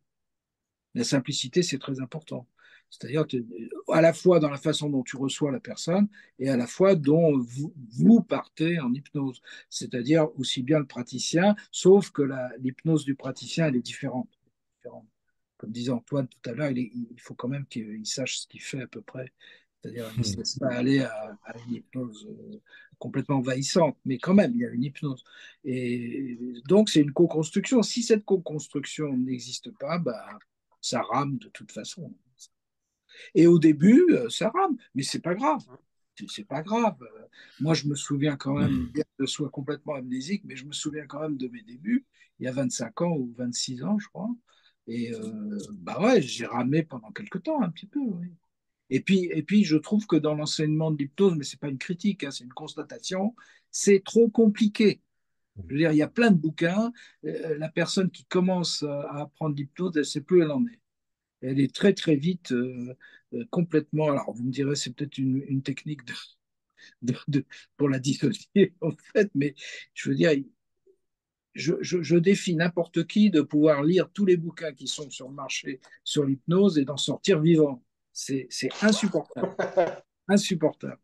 Donc, euh, moi, ce que je conseillerais aux gens qui nous écoutent, si, si tant est qu'il y en ait, mais j'espère qu'il y en aura un petit peu, euh, c'est de, de rester simple, très, très simple, très basique, très, très proche d'eux-mêmes aussi, parce que euh, ce que eux sont est très important aussi dans l'affaire. Et ce que eux sont, pas en superficie, ou en- mais profondément à l'intérieur. Euh, moi, j'ai des gens qui me foutent, ils foutent en hypnose sans connaître l'hypnose, parce qu'ils ont une profondeur d'être. Et ça, c'est très important. Et ça, à mon avis, il n'y a pas de technique pour ça. hein. Euh, voilà, je n'ai pas de nom euh, précis dans le monde de l'hypnose. Il y en a quelques-uns qui me... Oui, mais c'est surtout des Américains, mais, ou, ou alors, euh, par exemple, euh, des très grands ethnologues euh, ou des très grands philosophes, par exemple. On les écoute parler et, on part dans un truc parce qu'il y a une profondeur d'être. Et ça, ça, ça s'improvise pas. hein. Euh, c'est quelque chose qu'on acquiert lentement, difficilement, etc. Mais euh, ça se sent parce que quand, quand la personne vient voir ce type de personne, euh, il y a, y a y a quelque chose qui se passe. Maintenant, heureusement, il y a beaucoup de mystères encore dans l'hypnose et beaucoup de mystères dans la vie, heureusement. Pourquoi quelqu'un est capable de créer cette espèce de bulle dans laquelle deux personnes rentrent et pour créer quelque chose de profond et d'autres non? Mystère. Je, je- voilà. Si vous avez la solution, vous me dites. Une connexion, une, une- Alors, il y a l'expérience, bien sûr. Il y a, il y a un, un- un peu d'expérience, un peu de décontraction que donne l'expérience. Mais cette espèce de flot dans lequel euh, tu attires euh, l'autre ou tu es attiré par l'autre, c'est curieux. C'est curieux. Je dis pas que j'ai la recette et je dis pas que je fais ça, moi, mais, je, disons ce que je voudrais obtenir avant que j'arrête euh, cette profession, ce qui n'est pas demain la veille, croyez-moi, je résiste, euh, c'est d'obtenir ça, cette espèce de flow. Et par exemple, chez les Russes, chez, chez certains hypnotiseurs russes, et Antoine voit très bien de quoi je parle, puisqu'il connaît bien l'hypnose russe, euh, il y a ça. Ça a commencé avec Rasputin, vous voyez, si vous voyez ce que je veux dire. Euh, Erickson, pourquoi on parle autant d'Erickson C'est parce qu'il avait ça. Ça, ça on ne peut pas nier. Hein. Hellman, euh, peut-être moins, d'une certaine manière. Je sais pas. Est-ce que le côté culturel ne rentre pas en jeu non plus? Peut-être. Peut-être. Ça tient au charisme aussi, ça tient au charisme physique même. Hein? Je veux dire, un Kevin Fidel, ça, un Kevin Fidel, c'est un beau mec, on n'y peut rien. On n'y peut rien, c'est comme ça. Moi, je suis très jaloux, quoi. Mais c'est un beau mec et il dégage un truc. Peut-être qu'il dégage quelque chose qui n'est pas du tout, d'ailleurs. Mais il le dégage. Donc, il y a dans ces cabinets, dans ces cabinets publics, enfin, moi, je l'ai vu en live, euh, dès, dès qu'il commence à parler, il y a, il y a c'est, contagieux la trans. Enfin, tout, le monde, tout, tout, le monde plonge. Hein.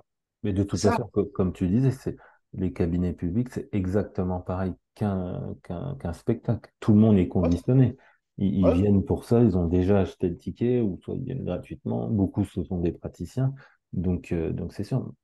Mais après, Justement, on a des attentes, donc tu as besoin d'un artiste qui soit. Et puis il y a le fait, tu sais, c'est un peu comme. Qui est, qui, est, de la présence. Comme on a déjà parlé, le fait aussi de la caméra, le fait d'être sur le public, ça y joue énormément. C'est différent que quand, quand tu n'as pas, des fois, inconsciemment, le sujet ou la personne se dit, bah mince, euh, euh, on a des attentes de moi. Ça filme, il y a 200 personnes devant moi. Tout ça.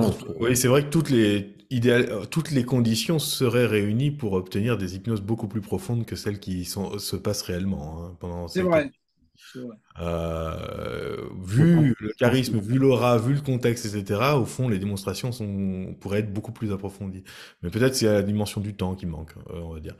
Mais euh, sur, sur, sur la question qui était intéressante, la question de savoir si tout le monde est capable, déjà, est-ce que tout le monde est hypnotisable, le fameux débat, est-ce que tout le monde est capable de développer une hypnose profonde? Pas par moi en tout cas, c'est sûr. Et c'est ça le problème aussi, c'est par quelle technique? Peut-être qu'un jour euh, la résonance, euh, la, la, résonance magnétique transcrânienne va résoudre le problème de l'induction de l'hypnose et on, on, pourra mettre tout le monde, tout le monde en transe. Euh, on a eu cet espoir à un moment donné sur les, sur la chimie, sur les drogues. Euh, Erickson lui-même disait, mais oui, mais le problème c'est que quand un état est induit par une drogue, on le maîtrise moins. donc après, les gens ils partent en vrille. Bon, bref, on, on sait plus quoi en faire. Euh, avec l'alcool, etc. Mais mais euh, mais les techniques qu'on a, euh, en effet, elles laissent quand même certaines personnes sur la touche. si on arrive à combiner ce dont Daniel parlait, c'est-à-dire vraiment des dimensions, dimensions difficilement explicables et non techniques, avec en plus ce qu'on sait qui marche. moi, je crois aussi que les techniques, c'est moi, moi personnellement, mon pourcentage de gens que j'arrive à amener en hypnose a a quand même augmenté dans le temps parce qu'il y a des choses que j'ai compris qui marchaient, il y a des choses qui marchaient pas. Il y a des choses, mais bon, ça, ok, d'accord, ça, ça sert à rien. Euh, ça, ça fonctionne plutôt bien. Si je mets ça avant ça, ça fonctionne pas du tout. Si je mets ça avant ça, ah là, oui, ça marche mieux. Donc il y a quand même aussi des choses. Euh, euh, même un débutant lui dit fais, fais ci, ça, ça, ça, il peut obtenir une hypnose profonde alors qu'il a aucune aucune conviction. Il a, il va juste faire ce qu'on lui demande. Mais ça va parce que parce que 99% de l'équation, c'est la réceptivité de la personne, son imagination. Est-ce qu'elle veut bien y aller? Euh, C'est difficile d'hypnotiser quelqu'un contre son gré quand même, euh, mais quand une personne est volontaire, veut bien y aller, qu'on lui explique bien comment y aller et puis qu'on lui laisse le temps d'y aller, il y a quand même beaucoup de gens qui développent des trucs. Après, est-ce que tout le monde est hypnotisable Même, tu vois, dès qu'on commence à parler, à partir sur cette question, les gens vont commencer à mettre des exceptions. Ah oui, mais alors il y a certaines maladies mentales qui vont rendre ça compliqué. Il y a certains, ça, dépend, ça va dépendre peut-être. Il y a une limite d'âge. Il y a ceci, il y a cela. Et on s'aperçoit qu'il y a plein d'exceptions, mais c'est des humains ces gens. Donc euh, ça veut dire que c'est bon. En tout cas, moi, je sais que euh, euh, à titre personnel, avec les outils que j'ai aujourd'hui et qui sont pas mauvaises, ça quand même depuis le temps que je, je bosse, il y a, y, a, y a, des gens qui n'auront pas ce qu'ils attendent. Euh, de moins en moins, mais il y a des gens qui n'auront pas ce qu'ils attendent. Donc, euh, et je sais qu'il y a des gens qui sont bien plus doués que moi euh, et bien meilleurs techniquement. mais je pense qu'en tout cas, oui, c'est, on, on, ne fait que essayer. On essaye, on essaye. C'est un mot qu'on dit toujours. Faut jamais dire essayer, faut faire. Non, je suis pas, suis pas d'accord. La personne est là, on essaye. on essaye un truc. Et justement, on parlait de la résistance. Qu'est-ce que c'est la résistance? Je pense que dans beaucoup de cas, ce qu'on considère être de la résistance, c'est juste que la personne a un peu besoin de temps et qu'on est impatient. Et donc, on va dire, ouais, il est résistant. En gros, il me facilite pas la tâche. Bah non, là, il va pas te faciliter la tâche. Il va falloir répéter, il va falloir prendre un peu de temps avec cette personne. Moi, je sais que c'est mon cas. J'ai longtemps cru que j'étais résistant, que j'étais un mauvais sujet. Alors qu'en fin de compte, la, première expérience d'hypnose que j'ai vécue finalement, mais j'avais fait une bonne amnésie donc je m'en souvenais pas. Euh, elle, était une expérience très profonde. Mais après, les gars, ils étaient là autour de moi dans, les formations à essayer. Et puis alors, euh, tu vas y arriver, tu vas y arriver. Puis finalement, ils sortaient les pieds de biche pour me faire partir. Ils étaient plein de bonne volonté, ils ont passé du temps, donc c'était sympa, mais ils sortaient les pieds de biche. Et plus ils sortaient les pieds de biche, plus mon inconscient n'arrivait pas à y aller, quoi. Les techniques un peu forcées, la confusion, les, la confusion, ça marche, c'est une bonne technique, mais il y avait trop de confusion, de rupture de pattern, etc. Et en fin de compte, euh, la première fois qu'on qu'on m'a donné des instructions simples, en fait, claires, et qu'on m'a laissé le temps à chaque fois d'y aller, euh, je suis parti vraiment bien. Euh, et en plus, je pars bien. Enfin, je, si, on me laisse le temps et qu'on s'y prend avec gentillesse, on va dire, je pars bien. Et je pense que ça, c'est un truc quand même assez, important. Et donc, le, le, je pense pas qu'on arrive à hypnotiser tout le monde, et encore moins en transe profonde, mais c'est le but. Il faut travailler à améliorer nos outils, à, nettoyer surtout. Je pense que franchement, notre processus, il consiste, comme vous l'avez déjà dit, il y a énormément de choses qui sont enseignées qui servent à rien, et il consiste déjà à enlever tout ce qui sert à rien. Euh, et en fait, c'est pas que les techniques, euh, c'est de la, c'est de la merde. C'est qu'il y en a beaucoup qui sont de la merde, en effet. Et, euh, et pour arriver à trouver celles qui, qui valent le coup d'être travaillées, bah, il faut déjà faire du tri là-dedans. Euh, ça, c'est important. Il y a plein de choses, mais qui servent vraiment, mais à rien du tout. Et, là, un conseil que je donne souvent aux gens, si vous voulez savoir si quelque chose marche, euh, est important ou pas, enlevez-le. Hmm. Si vous l'enlevez puis que ça change rien, c'est que ça servait à rien. Bah, c'est comme on parlait avec Manu une fois le pré Tu vois, je pars du principe que ça sert à rien. Mais si tu ne fais pas le test, tu fais le test sur 10, 20, 30, 100 personnes, bah, tu vas te rendre compte que globalement, ça sert à rien. Puis il y a le contexte, hein, dans un cabinet, les gens ils viennent pour ça, euh, donc après, euh, souvent on essaie de leur vendre un truc qu'ils ont déjà acheté, enfin ils, ont, ils sont déjà d'accord, quoi, donc euh, ils sont ok, ils attendent juste. Comme Daniel disait, faire simple. Mais vraiment, si on demande aux gens quelle, est votre attente, elle est simple leur attente. Hein. Si on demande aux gens, si en fait, moi je suis sorti de formation d'hypnose, je savais plus ce que c'était l'hypnose. Euh, mais en fin de compte, avant de rentrer en formation, on m'aurait demandé c'est quoi l'hypnose à ton avis? Bah, J'aurais donné un truc qui est assez juste au fond. Peut-être qu'il y aurait eu des clichés à recadrer, mais globalement, les gens ont une vision euh, souvent plus claire, plus simple que, les hypnos. Hein. Euh, je pense qu'il y a beaucoup de praticiens qui, qui, qui, oublient, c'est que les, les, les, clients, les patients n'ont aucune idée de ce que c'est l'hypnose finalement sur le fond. Disons qu'ils sont très ouverts, hein, ils sont OK avec plein de choses. comme on disait, euh, euh, spectacle autre, mais finalement, eux, ce qu'ils veulent, c'est aller mieux, résoudre mm. un problème. Et en fait, que tu te trompes ou que ça fonctionne pas, telle induction ou telle chose, en fait, ils s'en foutent. Parce que ce qu'ils veulent, c'est que tu les aides. C'est que tu, tu, tu, bah surtout que quand on, quand, on enfin, quand on est OK avec l'idée que ça va peut-être pas marcher, j'essaye un truc, on verra si ça marche ou pas. En général, ça marche beaucoup mieux. Quand on se met une pression sur, oh là là, par exemple, la suggestion, euh, une suggestion post-hypnotique. Il faut être OK sur le fait que c'est souvent un pétard mouillé, hein, ça marche pas toujours. Tu dis, euh, tel jour à telle heure, vous allez faire telle chose. Bah, peut-être ça va pas marcher, c'est tout. Peut-être ça marchera plus tard, comme disait Manu, parfois c'est, c'est, un retardement, ou, ou ça prend une autre forme. Mais si j'accepte pas d'échouer, je vais pas oser, je vais pas en faire. Comme les phénomènes, les lévitations de main, ben oui, bon, euh, lévitation de main, ben, on sait jamais, ça peut ne pas marcher. Si on s'y prend, correctement, normalement, ça marche quand même plutôt facilement, mais on peut faire une erreur. Mais si je me dis, ah non, non, moi, dans mon ego, euh, jamais euh, je propose un truc qui marche pas, euh, bah, je les ferai pas. Euh, donc si on est ok avec l'idée que je sais pas jusqu'où vous irez, et c'est pour ça que moi je parle souvent plutôt que d'hypnose profonde, je parle d'approfondir l'hypnose. On va approfondir, on verra, en fonction du temps dont on dispose, on verra jusqu'à quelle profondeur vous arrivez à aller euh, avec l'accompagnement que j'arrive à vous faire. Et puis on verra bien ce que voilà jusqu'où on peut aller. Et ben souvent, quand on met pas de pression, l'autre va beaucoup plus vite. Si on met une pression, il freine. Si on pousse, il freine. Euh, donc si on met pas de pression, si on dit ah, on a le temps, on verra, on verra bien hop, souvent ça, se passe très bien. Moi, ce que je me disais à mes débuts, c'est surtout en street, c'est tu fais comme si jusqu'à temps que tu y arrives. Finalement, il n'y a pas d'enjeu. Mais la personne à la fin, elle fait comme si elle te payait. Ouais, bah, je parlais de moi en tant que, moi, moi en tant que posture euh, de, Non, bien sûr, je dire. Mais oui, oui, je- aussi. Mais non, mais ouais, je pense que c'est l'enjeu aussi. Après, comme tu disais une fois sur un poste, il faut pas, il faut pas forcément d'enjeu, mais bien évidemment, on est là aussi pour accompagner les personnes. Donc, euh, Y a- on a envie que ça marche quand même. euh, je veux dire, les gens, en plus, ils sont là, ils ont, c'est important pour eux. Non, non, mais on essaye, mais on essaye de notre mieux quand même, et on met toutes les chances de notre côté, et on fait le boulot sérieusement. Euh, Les gens, ça peut changer leur vie, hein.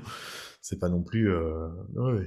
je pense que ce qu'on ce qu'on se dit pas assez sur, si on prend l'exemple des groupes, où c'est que bah, parfois, je pense que ça arrive à tout le monde, c'est que tu vas passer une semaine avec euh, des, des, des, des bons sujets, on va dire, enfin des, Mm. des belles hypnoses, puis tu arrives le, le vendredi ou le samedi, puis tu vas te prendre euh, trois, trois, quatre personnes où tu vas vraiment ramer, et tu vas te dire, mais qu'est-ce que c'est euh, de, de cette histoire-là, pendant euh, toute la semaine, admettons, ça va bien, puis là, tu tombes sur euh, plusieurs personnes à la filée. Non. Bon, après, la grande leçon d'humilité de l'hypnose, et ça, on l'a, je pense qu'on l'a tous vécu, c'est que parfois tu fais des, des, des- des séances, mais nulles. Enfin, toi, tu, t'es- enfin, sur le papier, tu dis, mais c'est nullissime. Oh là là, la honte. que- Heureusement que personne n'a vu la séance que j'ai faite. Puis la personne, elle te dit après, mais mer- ça, c'était merveilleux, ça a changé ma vie, Ouais. j'ai eu plein de résultats. Puis parfois, tu fais des séances, tu te dis, waouh, la classe quand même, c'est dommage que personne n'ait été là pour voir. Puis per- bah, il avait fait rien, la personne a dit, rien. non, ça n'a rien, ça a rien changé, ça n'a rien donné. Donc, euh, bon, on fait de notre mieux quand même, ça veut pas dire qu'il faut rien apprendre, mais franchement, euh, des leçons Ça d'humilité. dépend, ça dépend tellement pas de nous. Bah. Ouais, mais je pense que les gens qui ont le melon en hypnose, et on en connaît, ils ont pas beaucoup de pratique de cabinet, hein, parce que je vois pas comment tu peux faire du cabinet et pas te prendre des leçons d'humilité tous les jours. hein. C'est Franchement. qui est beau, qui est beau dans, dans ce métier-là, c'est que Ouais, les pendules sont vite mis- mises à l'heure ouais, ouais, ouais, T'es vite remis à ta place. Mm. Et quand t'as pas compris, bah, ça revient, tu sais, ça revient au galop. Ça te le dit bien. Mm, mm. Il y a toujours une, une oscillation entre le, tu vois, le manque de confiance et l'excès de confiance, en fait. hein. C'est- c'est vraiment ça, quoi. Travailler Ouais. avec l'humain, hein, travailler avec l'humain. En fait, mais c'est, ce que tu vois, ce que tu me dis, ça m'évoque un truc, c'est qu'il faut avoir une énorme confiance dans l'autre surtout. Et c'est ça, je trouve, qui manque parfois au début. Moi, j'avais, quand sais pas, si je disais à trois, votre main va monter toute seule jusqu'à votre visage, je me disais, tu parles, elle va jamais monter sa main. Maintenant, je sais, j'en ai fait des dizaines de milliers, des machins comme ça. Enfin, peut-être, peut-être pas, j'en sais rien.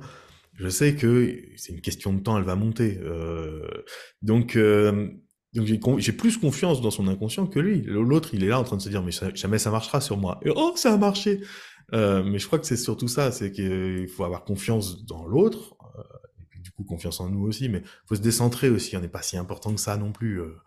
Non, et puis de, de- de reconnaître un échec, ça peut être un très bon, euh, un très bon moyen de, cons- de consolider le- la relation aussi. hein. Tu te proposes une lévitation de la main, ça bouge pas, tu dis bah ah, ça marche pas mon truc, euh, c'est nul, On va essayer. on va faire autre chose. On va faire autre chose. Ouais, On a essayé. bah, tu, tu- Ouais, ouais, t'es bien crédible, Bien crédible. sûr, bien sûr. Tu passes tout Pour la mauvaise foi, c'est le pire, la pire des choses que tu puisses faire en séance. Ah oui, oui. Mais en fait, ça marche, mais euh, vous vous en rendez pas compte. Ah, Ouais, ouais. Ou c'est votre faute, ou c'est. ouais. De toute Ah façon, ils- ils vont le Vous sentir. n'avez pas envie de changer. Vous n'avez pas envie de changer, en fait. Il y a une, Euh, cho- il y a- une chose aussi qui est importante, à, mon sens, hein, c'est euh, de, considérer la séance non pas obligatoirement que comme une séance d'hypnose. Et c'est là où peut-être quand même on devrait, euh, dans les instituts ou autres, donner quelques bases de, psychologie euh, clinique, c'est-à-dire comment accueillir quelqu'un, comment poser des questions, faire une anamnèse correcte, euh, pré-talk euh, si vous voulez, mais euh, aussi ne pas considérer que l'hypnose, on est obligé d'en faire. Il y a des séances, euh, ça s'impose pas en fait. Et bon, alors là, ça pose évidemment toute, la question de est-ce que les hypnos doivent retourner à l'université pour faire leur, master 2 de, psychologie? Je crois pas, non. Mais il y a quelques bases à leur apprendre pour qu'ils puissent, par exemple, conduire un entretien clinique avec quelqu'un qui va, qui va mal. Quoi. Mm. Et, et si, on, si on commence d'entrer à lui dire, bon, alors maintenant, fermez les yeux, alors maintenant, vous pouvez plus ouvrir les yeux, et puis votre bras, quelqu'un qui va mal, quelqu'un qui est dans une dépression profonde, euh, il va rejeter le processus. Alors que si on s'intéresse à... Alors souvent, ça prend une, une, séance de parler avec la personne. Et on fait de l'hypnose souvent la, la fois d'après, et alors? Et alors? Au contraire, on peut, on peut Ah, planter des graines. euh, En deux minutes, on peut faire de l'hypnose. Hein. ou en deux minutes. minutes, on peut faire l'hypnose très rapide avec des suggestions euh, sur le pas de la porte. hein, en disant, vous allez voir, vous allez vous sentir mieux. Ne serait-ce que ça, c'est une suggestion. Mais je suis d'accord. Mais, euh, tu crois, Daniel, qu'il y a beaucoup d'hypnos qui travaillent sans conduire d'entretien motivationnel ou de détermination d'objectifs? J'ai l'impression que c'est plus la problématique pas, de, pas raccourcir le temps avant. Non, mais il y a beaucoup d'hypnos, malheureusement, qui n'ont aucune base de, psychologie clinique. Ça, c'est sûr. Voire de, de psychanalyse, mais psychanalyse, franchement, c'est pas, pas vraiment très important. Ou qui n'ont jamais ouvert un, un, bouquin de psychopathologie. Moi, je trouve ça ennuyeux. Hein, euh, voilà. Ou alors qui, qui, qui sont dans, dans, dans tellement l'interaction avec l'autre, il faut absolument que je mette cette personne en hypnose. Et, là, c'est foutu parce que euh, il joue sa vie euh, parce que la, le patient ne rentre pas en hypnose. Non, mais ça, c'est d'abord, comme disait, euh, d'ailleurs il paraît que c'est pas Erickson qui l'a dit, mais il y avait cette phrase, on croyait que c'était Erickson, mais d'abord euh, l'hypnose c'est une rencontre chaleureuse entre deux personnes. J'aimais bien, j'espérais que c'était Erickson, puis on m'a dit mais non, non, non, c'est un mythe. Mais la rencontre chaleureuse, elle est hyper importante, même si on l'appelle euh, d'un autre nom. Hein, mais souvent ça prend une séance. Moi j'ai des gens qui arrivent, il y a une séance qui est consacrée à se connaître puis après, je leur parle de l'hypnose sur la fin de la séance en disant bah, la prochaine fois, on en fera. Et puis, par exemple, je fais un test. Je vais voir si. Et puis, bon, comme les mains magnétiques, euh, ça marche 99% du temps, euh, bah, la personne, elle sort avec une espèce de waouh, mais on n'a pas fait d'hypnose. Et quand elle revient à la fois d'après, eh l'hypnose devient beaucoup plus profonde parce qu'elle a une attente très importante. Bon, voilà. Hein, ça serait un, cadre enfin, pour tout ce qui est euh, psychopathologie, psychologie. Ça serait, il y aurait beaucoup de choses à dire et à revoir, mais là, il faudrait revoir les, bah, quand, même, euh, moi je parle, je parle pas pour. politique. oui, mais je parle pas pour ceux d'entre nous, euh, notamment Manu et, Antoine, qui donnent des cours, euh, et puis bientôt Marc, je le sens venir. Ah, ça, je préfère laisser ça. ouais, ouais, on dit ça. non, non, c'est vrai.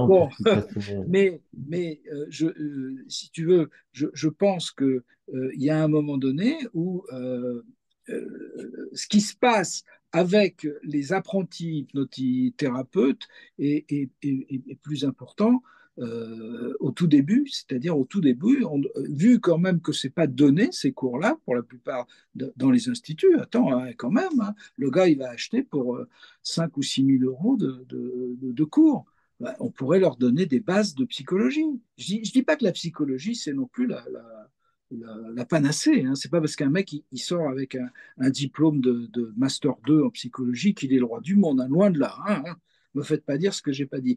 Mais quand même, ça, donne une sorte d'aisance, c'est-à-dire que la personne va, recevoir quelqu'un qui est dans, la souffrance la plupart du temps, avec quelques bases, et il va pouvoir créer une ambiance. Et puis après, on parlera d'hypnose. Mais ce, ce qui me gêne, moi, c'est les gens qui ne font que ça. Systématiquement, ils font de l'hypnose. Je trouve ça dommage. Voilà, c'est tout. Après, l'enseignement sur la psychopathologie, psychologie, il peut être aussi, entre, guillemets, vicieux parce que les, personnes qui vont acquérir ça dans leur cursus d'hypnose, est-ce qu'ils vont pas inconsciemment, à un moment donné, se sentir pousser des ailes et se dire, bah voilà, finalement, j'ai pas fait les 5 ans d'études, j'ai pas fait les, les, les 7 ans en, doctorat, et je vais, et du coup, vu que j'ai fait des modules, bah, je vais me permettre de prendre peut-être des personnes qui n'auraient pas pris à la base. Il faut trouver le juste milieu qui est en lien avec l'hypnose. Et je pense que c'est là la ouais, ouais, ouais. Tu sais, le syndrome de l'imposteur, euh, ceux qui ont le plus les syndromes de l'imposteur, c'est les docteurs en psychologie. Parce qu'ils arrivent au bout de 10 ans d'études, et ils savent qu'ils ne savent rien. tellement, tellement la conscience humaine et tout ce qui se passe euh, à l'intérieur d'un être humain est compliqué et, et, souvent impossible à comprendre vraiment. Hein. Euh, donc, euh, c'est pas parce que la personne elle a fait des, hautes études en psychologie qu'elle va se sentir. En plus, si elle est intelligente et en général elle l'est, elle sait très bien qu'elle ne sait pas. Et puis, quand quelqu'un rentre, elle ne sait pas. Mais d'un autre côté, ça lui permet de prendre un certain temps avant de se jeter sur l'autre en lui disant je vais vous faire de l'hypnose. C'est ça que je veux dire. En fait. ça permet de réorienter aussi. Hein. Ça Ou- permet ou de euh, réorienter. pour réorienter. Ou de Parce qu'on n'apprend pas à travailler en pluridisciplinaire ou à réorienter, à, à adresser les gens. On apprend à dire oui à toutes les demandes, mais Hmm. plus personne travaille tout seul maintenant, normalement. Enfin, Hmm Ah, C'est ça. Circonscrire le champ d'action de l'hypnose, ça serait déjà une chose très intéressante. ouais. Exactement. Exactement. Et toi, moi, tu l'as fait. Antoine, à une, à une époque. Hum, comment? Toi, tu, tu, tu l'avais fait à une époque de, de cadrer euh, sur quelle demande tu travaillais, tout ça? T'en Ah bah de toute façon, je travaille pas. Surtout, euh, je refuse beaucoup de beaucoup de demandes. hein. Maintenant, c'est gestion du stress, sommeil, et, et c'est déjà beaucoup de. Mais en fait, si on nous demandait, si on disait de demain, si, si le législateur, cette espèce de figure fantomatique, nous disait un jour, euh, nous disait demain, ok, les gars, si vous devez garder un truc, si vous devez travailler sur une chose, ça serait quoi? Euh, bon, euh, ça, ça serait intéressant. Qu'est-ce qu'on ferait? Euh, si vous êtes utile à un truc, on va vous garder pour, pour, pour une application, pour une utilité. Une seule, ça serait di- difficile. Au moins 3-4 quand même. Ça serait bien, oui, d'en avoir deux, trois quand même sous la main. Mais, probablement, on retrouverait probablement un truc du genre le stress ou le sommeil d'ailleurs, qui est quand même à la base de beaucoup d'autres problématiques, euh, et- ou, ou quelque chose comme ça, euh, bien circonscrit, quoi. Euh, ce sur quoi on est efficace, c'est quoi? Les phobies, probablement? On est très efficace sur les phobies en général. Ouais, le, Euh, le poids, ça serait un travail intéressant à faire. Mais c'est vrai, c'est juste que c'est vrai que s'éparpille, on, Ah, mais euh, justement, vous voyez, l'hypnose profonde, à mon avis, euh, au- et au sens de profond, justement, qui est pas juste euh, l'hypnose euh, de, la méga mort qui tue, euh, mais l'hypnose approfondie, profonde aussi comme dans le sens d'une pensée profonde ou d'une parole profonde. Euh, L'hypnose profonde, euh, je trouve, est intéressante parce que justement, elle permet aussi, alors ça, ça n'empêche pas d'avoir quand même, euh, de savoir sur quoi on part, de savoir euh, de quoi il s'agit, mais elle permet de pas administrer un remède, d'avoir cette humilité de dire, ok, j'accompagne la personne à l'intérieur d'un état où c'est elle qui va cheminer, Euh, comme la psychanalyse, avec une autre méthode. Euh, vraiment, la psychanalyse utilise, euh, c'est là qu'elles se rencontrent, hein, c'est que elles utilisent des méthodes différentes, peut-être un outil différent, mais à chaque fois pour extraire de la mine quelque chose. Et c'est pour ça que je pense qu'il y a vraiment quelque chose de profondément éthique dans l'exploration de, de ces profondeurs-là, à mon avis. Et qui peut sauver la pratique de l'hypnose, justement. Euh, un truc plus basé sur des outils, sur un approfondissement de la transe et derrière euh, du clean language, euh, derrière des, outils bien, bien cadrés, plutôt que de jouer aux apprentis sorciers avec toutes sortes de protocoles donc on maîtrise pas du tout. Parce que justement, en fait, il y a énormément. Le truc, là où je veux en venir, c'est qu'il y a énormément de gens qui se forment à l'hypnose, mais en fait, ça leur sert de, de, de cheval de Troie pour, euh, pour, euh, pour, pour devenir psy. Euh, C'est-à-dire que très rapidement, on voit qu'ils abandonnent l'hypnose au fond. Soit, euh, parfois, ils la gardent sur la carte, sur la carte de visite, continuent d'en vendre, mais au fond, ils en font plus. Euh, ils font toutes sortes d'autres outils chopés un peu à droite à gauche, mais sans formation solide. Euh, parce que, parce que l'hypnose, bah, ça demande un peu de patience, ça demande de travailler la matière, ça demande, euh, ouais, c'est, où ils croyaient que ça les valoriserait, puis finalement, bah, on est bien seul, hein, on- donc, euh, enfin, voilà, c'est, du boulot. Et donc, ils- au final, ils ont utilisé cette formation-là parce que c'est une des reconversions les plus faciles qu'on puisse faire dans ce domaine-là, les plus rapides. Euh, il suffit de payer, puis voilà, au bout de quelques semaines, vous avez votre diplôme pour, pour, pour, pour faire un truc qui a rien à voir et pour jouer au psy.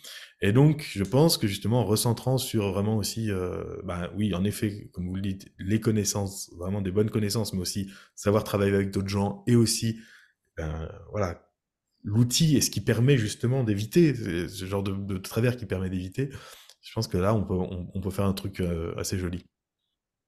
Ce qui serait intéressant, c'est peut-être euh, au-delà de ce que Daniel disait sur la psychopathologie, tout ça, c'est aussi hein, une forme de supervision ou en tout cas de revoir les, formations de base, tu sais, les, les, les cycles euh, comme les grandes écoles qui font les, praticiens, tout ça, et, peut-être, euh, je sais pas, voir sur le terrain, voir avec des, anciens, enfin des, que ça soit une obligation en quelque sorte dans, le cursus, quelques heures, euh, ne serait-ce que, je sais pas, 100 heures, ou- ce qui est, ce qui est déjà beaucoup, mais euh, travailler sur eux aussi, sur soi. Combien de praticiens finalement n'ont pas vécu d'hypnose? Et qui pratiquent, euh, qui pratiquent eux-mêmes? Est-ce que c'est une nécessité? Il y a, il y a beaucoup de divergences là-dessus. Est-ce qu'il faut vivre l'hypnose pour la pratiquer? Il y en a qui disent que non, il y en a qui disent que d'autres, bah, c'est quand même un minimum euh, pratique de savoir à peu près euh, ce que c'est. Peut-être ça, ça serait partie du cadre aussi. hein. Peut-être pas sur la législation, mais sur le bon sens. Oui, mais après, c'est le bon chasseur et le mauvais chasseur. Tu vois ce que je veux dire? C'est écrit- Dans les faits, dans les faits, il y a des gens qui sont, qui sont, qui sont, qui font des, qui ont des approches très différentes, des psychologies très différentes, des styles très différents et qui ont des résultats exceptionnels dans les deux cas.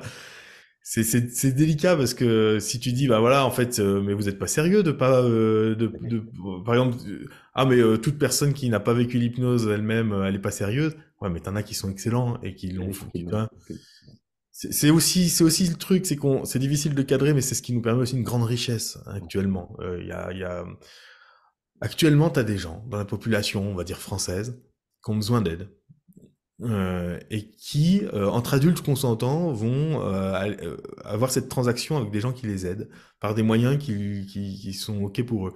Tu as des escroqueries, il y a clairement des escroqueries, des abus là-dedans, mais il y a aussi euh, des, des, des, des transactions qui, qui nous échappent. C'est-à-dire qu'il y, a des- il y, a, il y a des gens qui vont se retrouver autour d'une technique que moi, à laquelle moi j'adhère pas. Moi jamais je ferais ça, je, comprends pas, ça me semble farfelu, etc. Mais ces gens-là sont des adultes qui sont en train d'être- de communiquer entre eux, d'être moins seuls et d'aller bien. Et, et c'est délicat parce que C'est tu délicat parce que les gens ont le droit aussi. On est dans une société où là, il y a beaucoup de solitude. Euh, et les gens ont besoin aussi d'écoute, de support, de chaleur, de se retrouver dans une pièce pendant une heure avec quelqu'un. euh, et euh, si c'est autour d'un truc qui me semble farfelu à moi, qui suis-je pour, pour venir donner les bons points et les mauvais points, quoi. C'est... On en Après, il y a du bon goût et tout ça, c'est le goût personnel. Tu Oui, vois, après, bien sûr, hein, c'est... Bah, on en revient à ce qu'il disait Daniel, tu vois. Par exemple, toi, Daniel, Daniel, t'aimes bien avoir ton cadre comme ça parfois sur, sur une heure. Bah, ne serait-ce que ça, c'est- à notre époque, je pense que c'est c'est beau, quoi. Ce que disait Daniel, oui, c'est ça. Les gens ont parfois besoin de parler, hein, ou d'écouter, ou l'écoute. euh. Mm. Oui, surtout avec ce qui se passe en ce moment, si on prend la France, mais même euh, mondialement. C'est vrai qu'au-delà de l'hypnose, au-delà des, des changements, mais un peu d'écoute, un peu de présence. de- Mais tu vois, c'est pour ça qu'il y y a une différence entre défendre, enfin, par exemple, moi, je vais défendre ma pratique dans le sens où je vais la diffuser, je vais l'enseigner, je vais enseigner ce que je fais. Qu'est-ce que tu veux que je enseigne? Je veux pas enseigner ce en quoi je crois pas et ce que je fais pas. Donc, je vais euh, faire en sorte de propager euh, ce que moi je fais. Mais pour autant, euh, est-ce qu'il faudrait que je récuse ce que les autres font? Enfin, c'est une chose de dire, ben, tenez, je vous apprends si vous voulez, je vous apprends à faire comme moi, et de dire, ben, par contre, ceux qui font pas comme moi, c'est de la merde. Non, c'est autre chose. Et souvent, on passe ce, ce, truc. Mais en réalité, non, il y a, y a, moi, je vous apprends à faire comme moi parce que c'est ce que je peux vous transmettre, mais il y a plein d'autres choses, il y a plein d'autres styles. Et d'ailleurs, il y a des gens qui se reconnaissent pas dans mon style et à qui je parle pas. Mais euh, après, le, problème, c'est l'évaluation. Par exemple, il y a des pratiques sous prétexte qu'elles sont pas à mon goût, je pourrais dire elles sont dangereuses. Ça, on voit ça souvent. Par exemple, on a vu ça pour l'anneau gastrique. Euh, mais y a la seule évaluation qui existe scientifiquement sur l'anneau gastrique virtuel, c'est-à-dire suggérée par l'hypnose, montre que c'est pas très efficace. Elle montre pas que c'est dangereux. Il n'y a pas d'évaluation rationnelle montrant les dangers de ce truc. C'est une métaphore. Qu'est-ce que vous voulez qu'une métaphore soit dangereuse? Euh, Donc, donc évidemment, il y a des choses, bah, on les aime pas et on les prend en grippe et on va les accuser. Mais, mais bon, oui, elles sont peut-être pas à mon goût, mais est-ce que ça veut dire pour autant qu'elles ont qu'elles sont condamnables? Vous voyez, c'est. Bonjour. Donc c'est toujours, ça aussi c'est un truc. Moi, je, enfin là, je parle pas. euh, je pense que c'est un truc que j'apprends avec le temps. À être, euh, Je, je vous laisse, euh, j'ai du... j'ai un Ouais. enfant qui, qui habite chez moi là. Moi aussi, je vais avoir des obligations familiales dans sous sous peu. Merci Merci, Manu. euh, à, bien- à bientôt. À bientôt, Manu. Salut. Manu, merci pour cet échange. On va clôturer le, Ouais. le live tranquillement. Mais ouais, c'est vrai. Ouais, c'est- En tout cas, c'est vrai que c'est, avec le temps, je pense aussi, on apprend à peut-être s'apaiser et, et voilà, faire son truc, bosser dans son chemin à soi, mais sans forcément, euh, voilà, les autres sont pas tous des cons non plus. Moi, j'ai beaucoup appris. euh, je sais que au début, et franchement, j'en veux pas à ceux euh, qui, j'ai beaucoup appris avec les premiers formateurs que j'ai eus, qui étaient très intéressants. Mais on était une bande de petits cons et nous, on avait raison et tous ceux qui faisaient pas comme nous, on avait, ils avaient tort. Et je pense qu'en fait, euh, ça, ça j'en suis revenu. Je vois bien que je vois bien qu'il y a plein de façons très très. Les gens qui pensent pas comme moi sont ceux qui m'intéressent le plus. Les gens qui font pas comme moi sont ceux qui m'intéressent le plus. J'ai plus à apprendre d'eux euh, que des gens qui sont d'accord avec moi, quoi. Mais même si j'ai adoré, on a été euh, très en phase, j'ai beaucoup aimé cet échange euh, aujourd'hui, parce, et, c'est agréable aussi d'être d'accord. Non, mais ouais, c'est c'est- plaisant, tout ça. On a passé un, un bon moment. C'est passé vite, hein, 2h30. Des Parce choses. qu'il à- y a, parce qu'il y avait une sorte de sincérité euh, Bah, entre nous c'était- quatre. euh, euh, on, on- on- on- on parlait de ce qu'on pensait réellement et il faudrait que ça se produise plus souvent dans, dans- j'allais dire cette profession, mais c'est pas une profession, mais dans, dans ce groupe de gens euh, qui font de l'hypnose et, et qui, qui compliquent à loisir les choses, c'est-à-dire qui les rendent euh, difficiles. Et, et ça, euh, j'aurais pas la, la- la générosité d'âme d'Antoine. Je pense qu'il est temps euh, que tôt ou tard, il y ait une, sé- une sélection qui se fasse parce que ça devient impossible. Donc, pour l'instant, moi personnellement, ça ne me gêne pas, mais ça peut être gênant pour l'avenir de ce qui se passera avec cette, euh, avec je sais pas comment, avec cette pratique. Non mais t'as raison, t'as raison, t'as raison. Il faut pas non plus tomber dans le euh, un truc où tout, tout est beau, tout est gentil. Euh, il y a, tout ne se vaut pas et il y a quand même une sélection. Il faut quand même aussi euh, être vigilant et, et Des garde-fous. les al- sonner les alertes là où, où- là où, là où il faut. C'est ça. Faut avoir le courage aussi quand même de se de, de- d'avoir des avis et de les défendre. ouais, absolument. Voilà. Voilà. Mm. Je suis d'accord avec toi. Bon, bah, tout est dit. hein. Ouais. Tout est dit. Ben, merci à vous. Euh, bah, merci à vous. Merci, ouais, très bon Antoine. thème. Bientôt. À la prochaine. Bonne Ouais. fin de journée à vous. Ouais. Ciao, À vous. Daniel. Salut Antoine. Merci Marc, merci merci à vous. beaucoup. Salut Marc, merci, Merci. d'avoir organisé ça. J'ai apprécié aussi euh, comment Ouais, tu as apprécié nos, nos échanges. Je les ai trouvés fructueux et intéressants. J'espère que les gens qui le regarderont les trouveront aussi euh, à leur goût. C'est l'avenir qui, qui nous le dira. En On tout cas, c'est bien. hein. c'est Voilà. présent. J'ai envie de dire, c'est un peu comme un livre. Après, chacun en fait, en fait ce qu'il veut. Comme tu dis. ouais. Bon, bah à Bonne fin bientôt. de journée à Salut, vous et puis à bientôt. Ouais. Salut. Ciao. Ciao, ciao.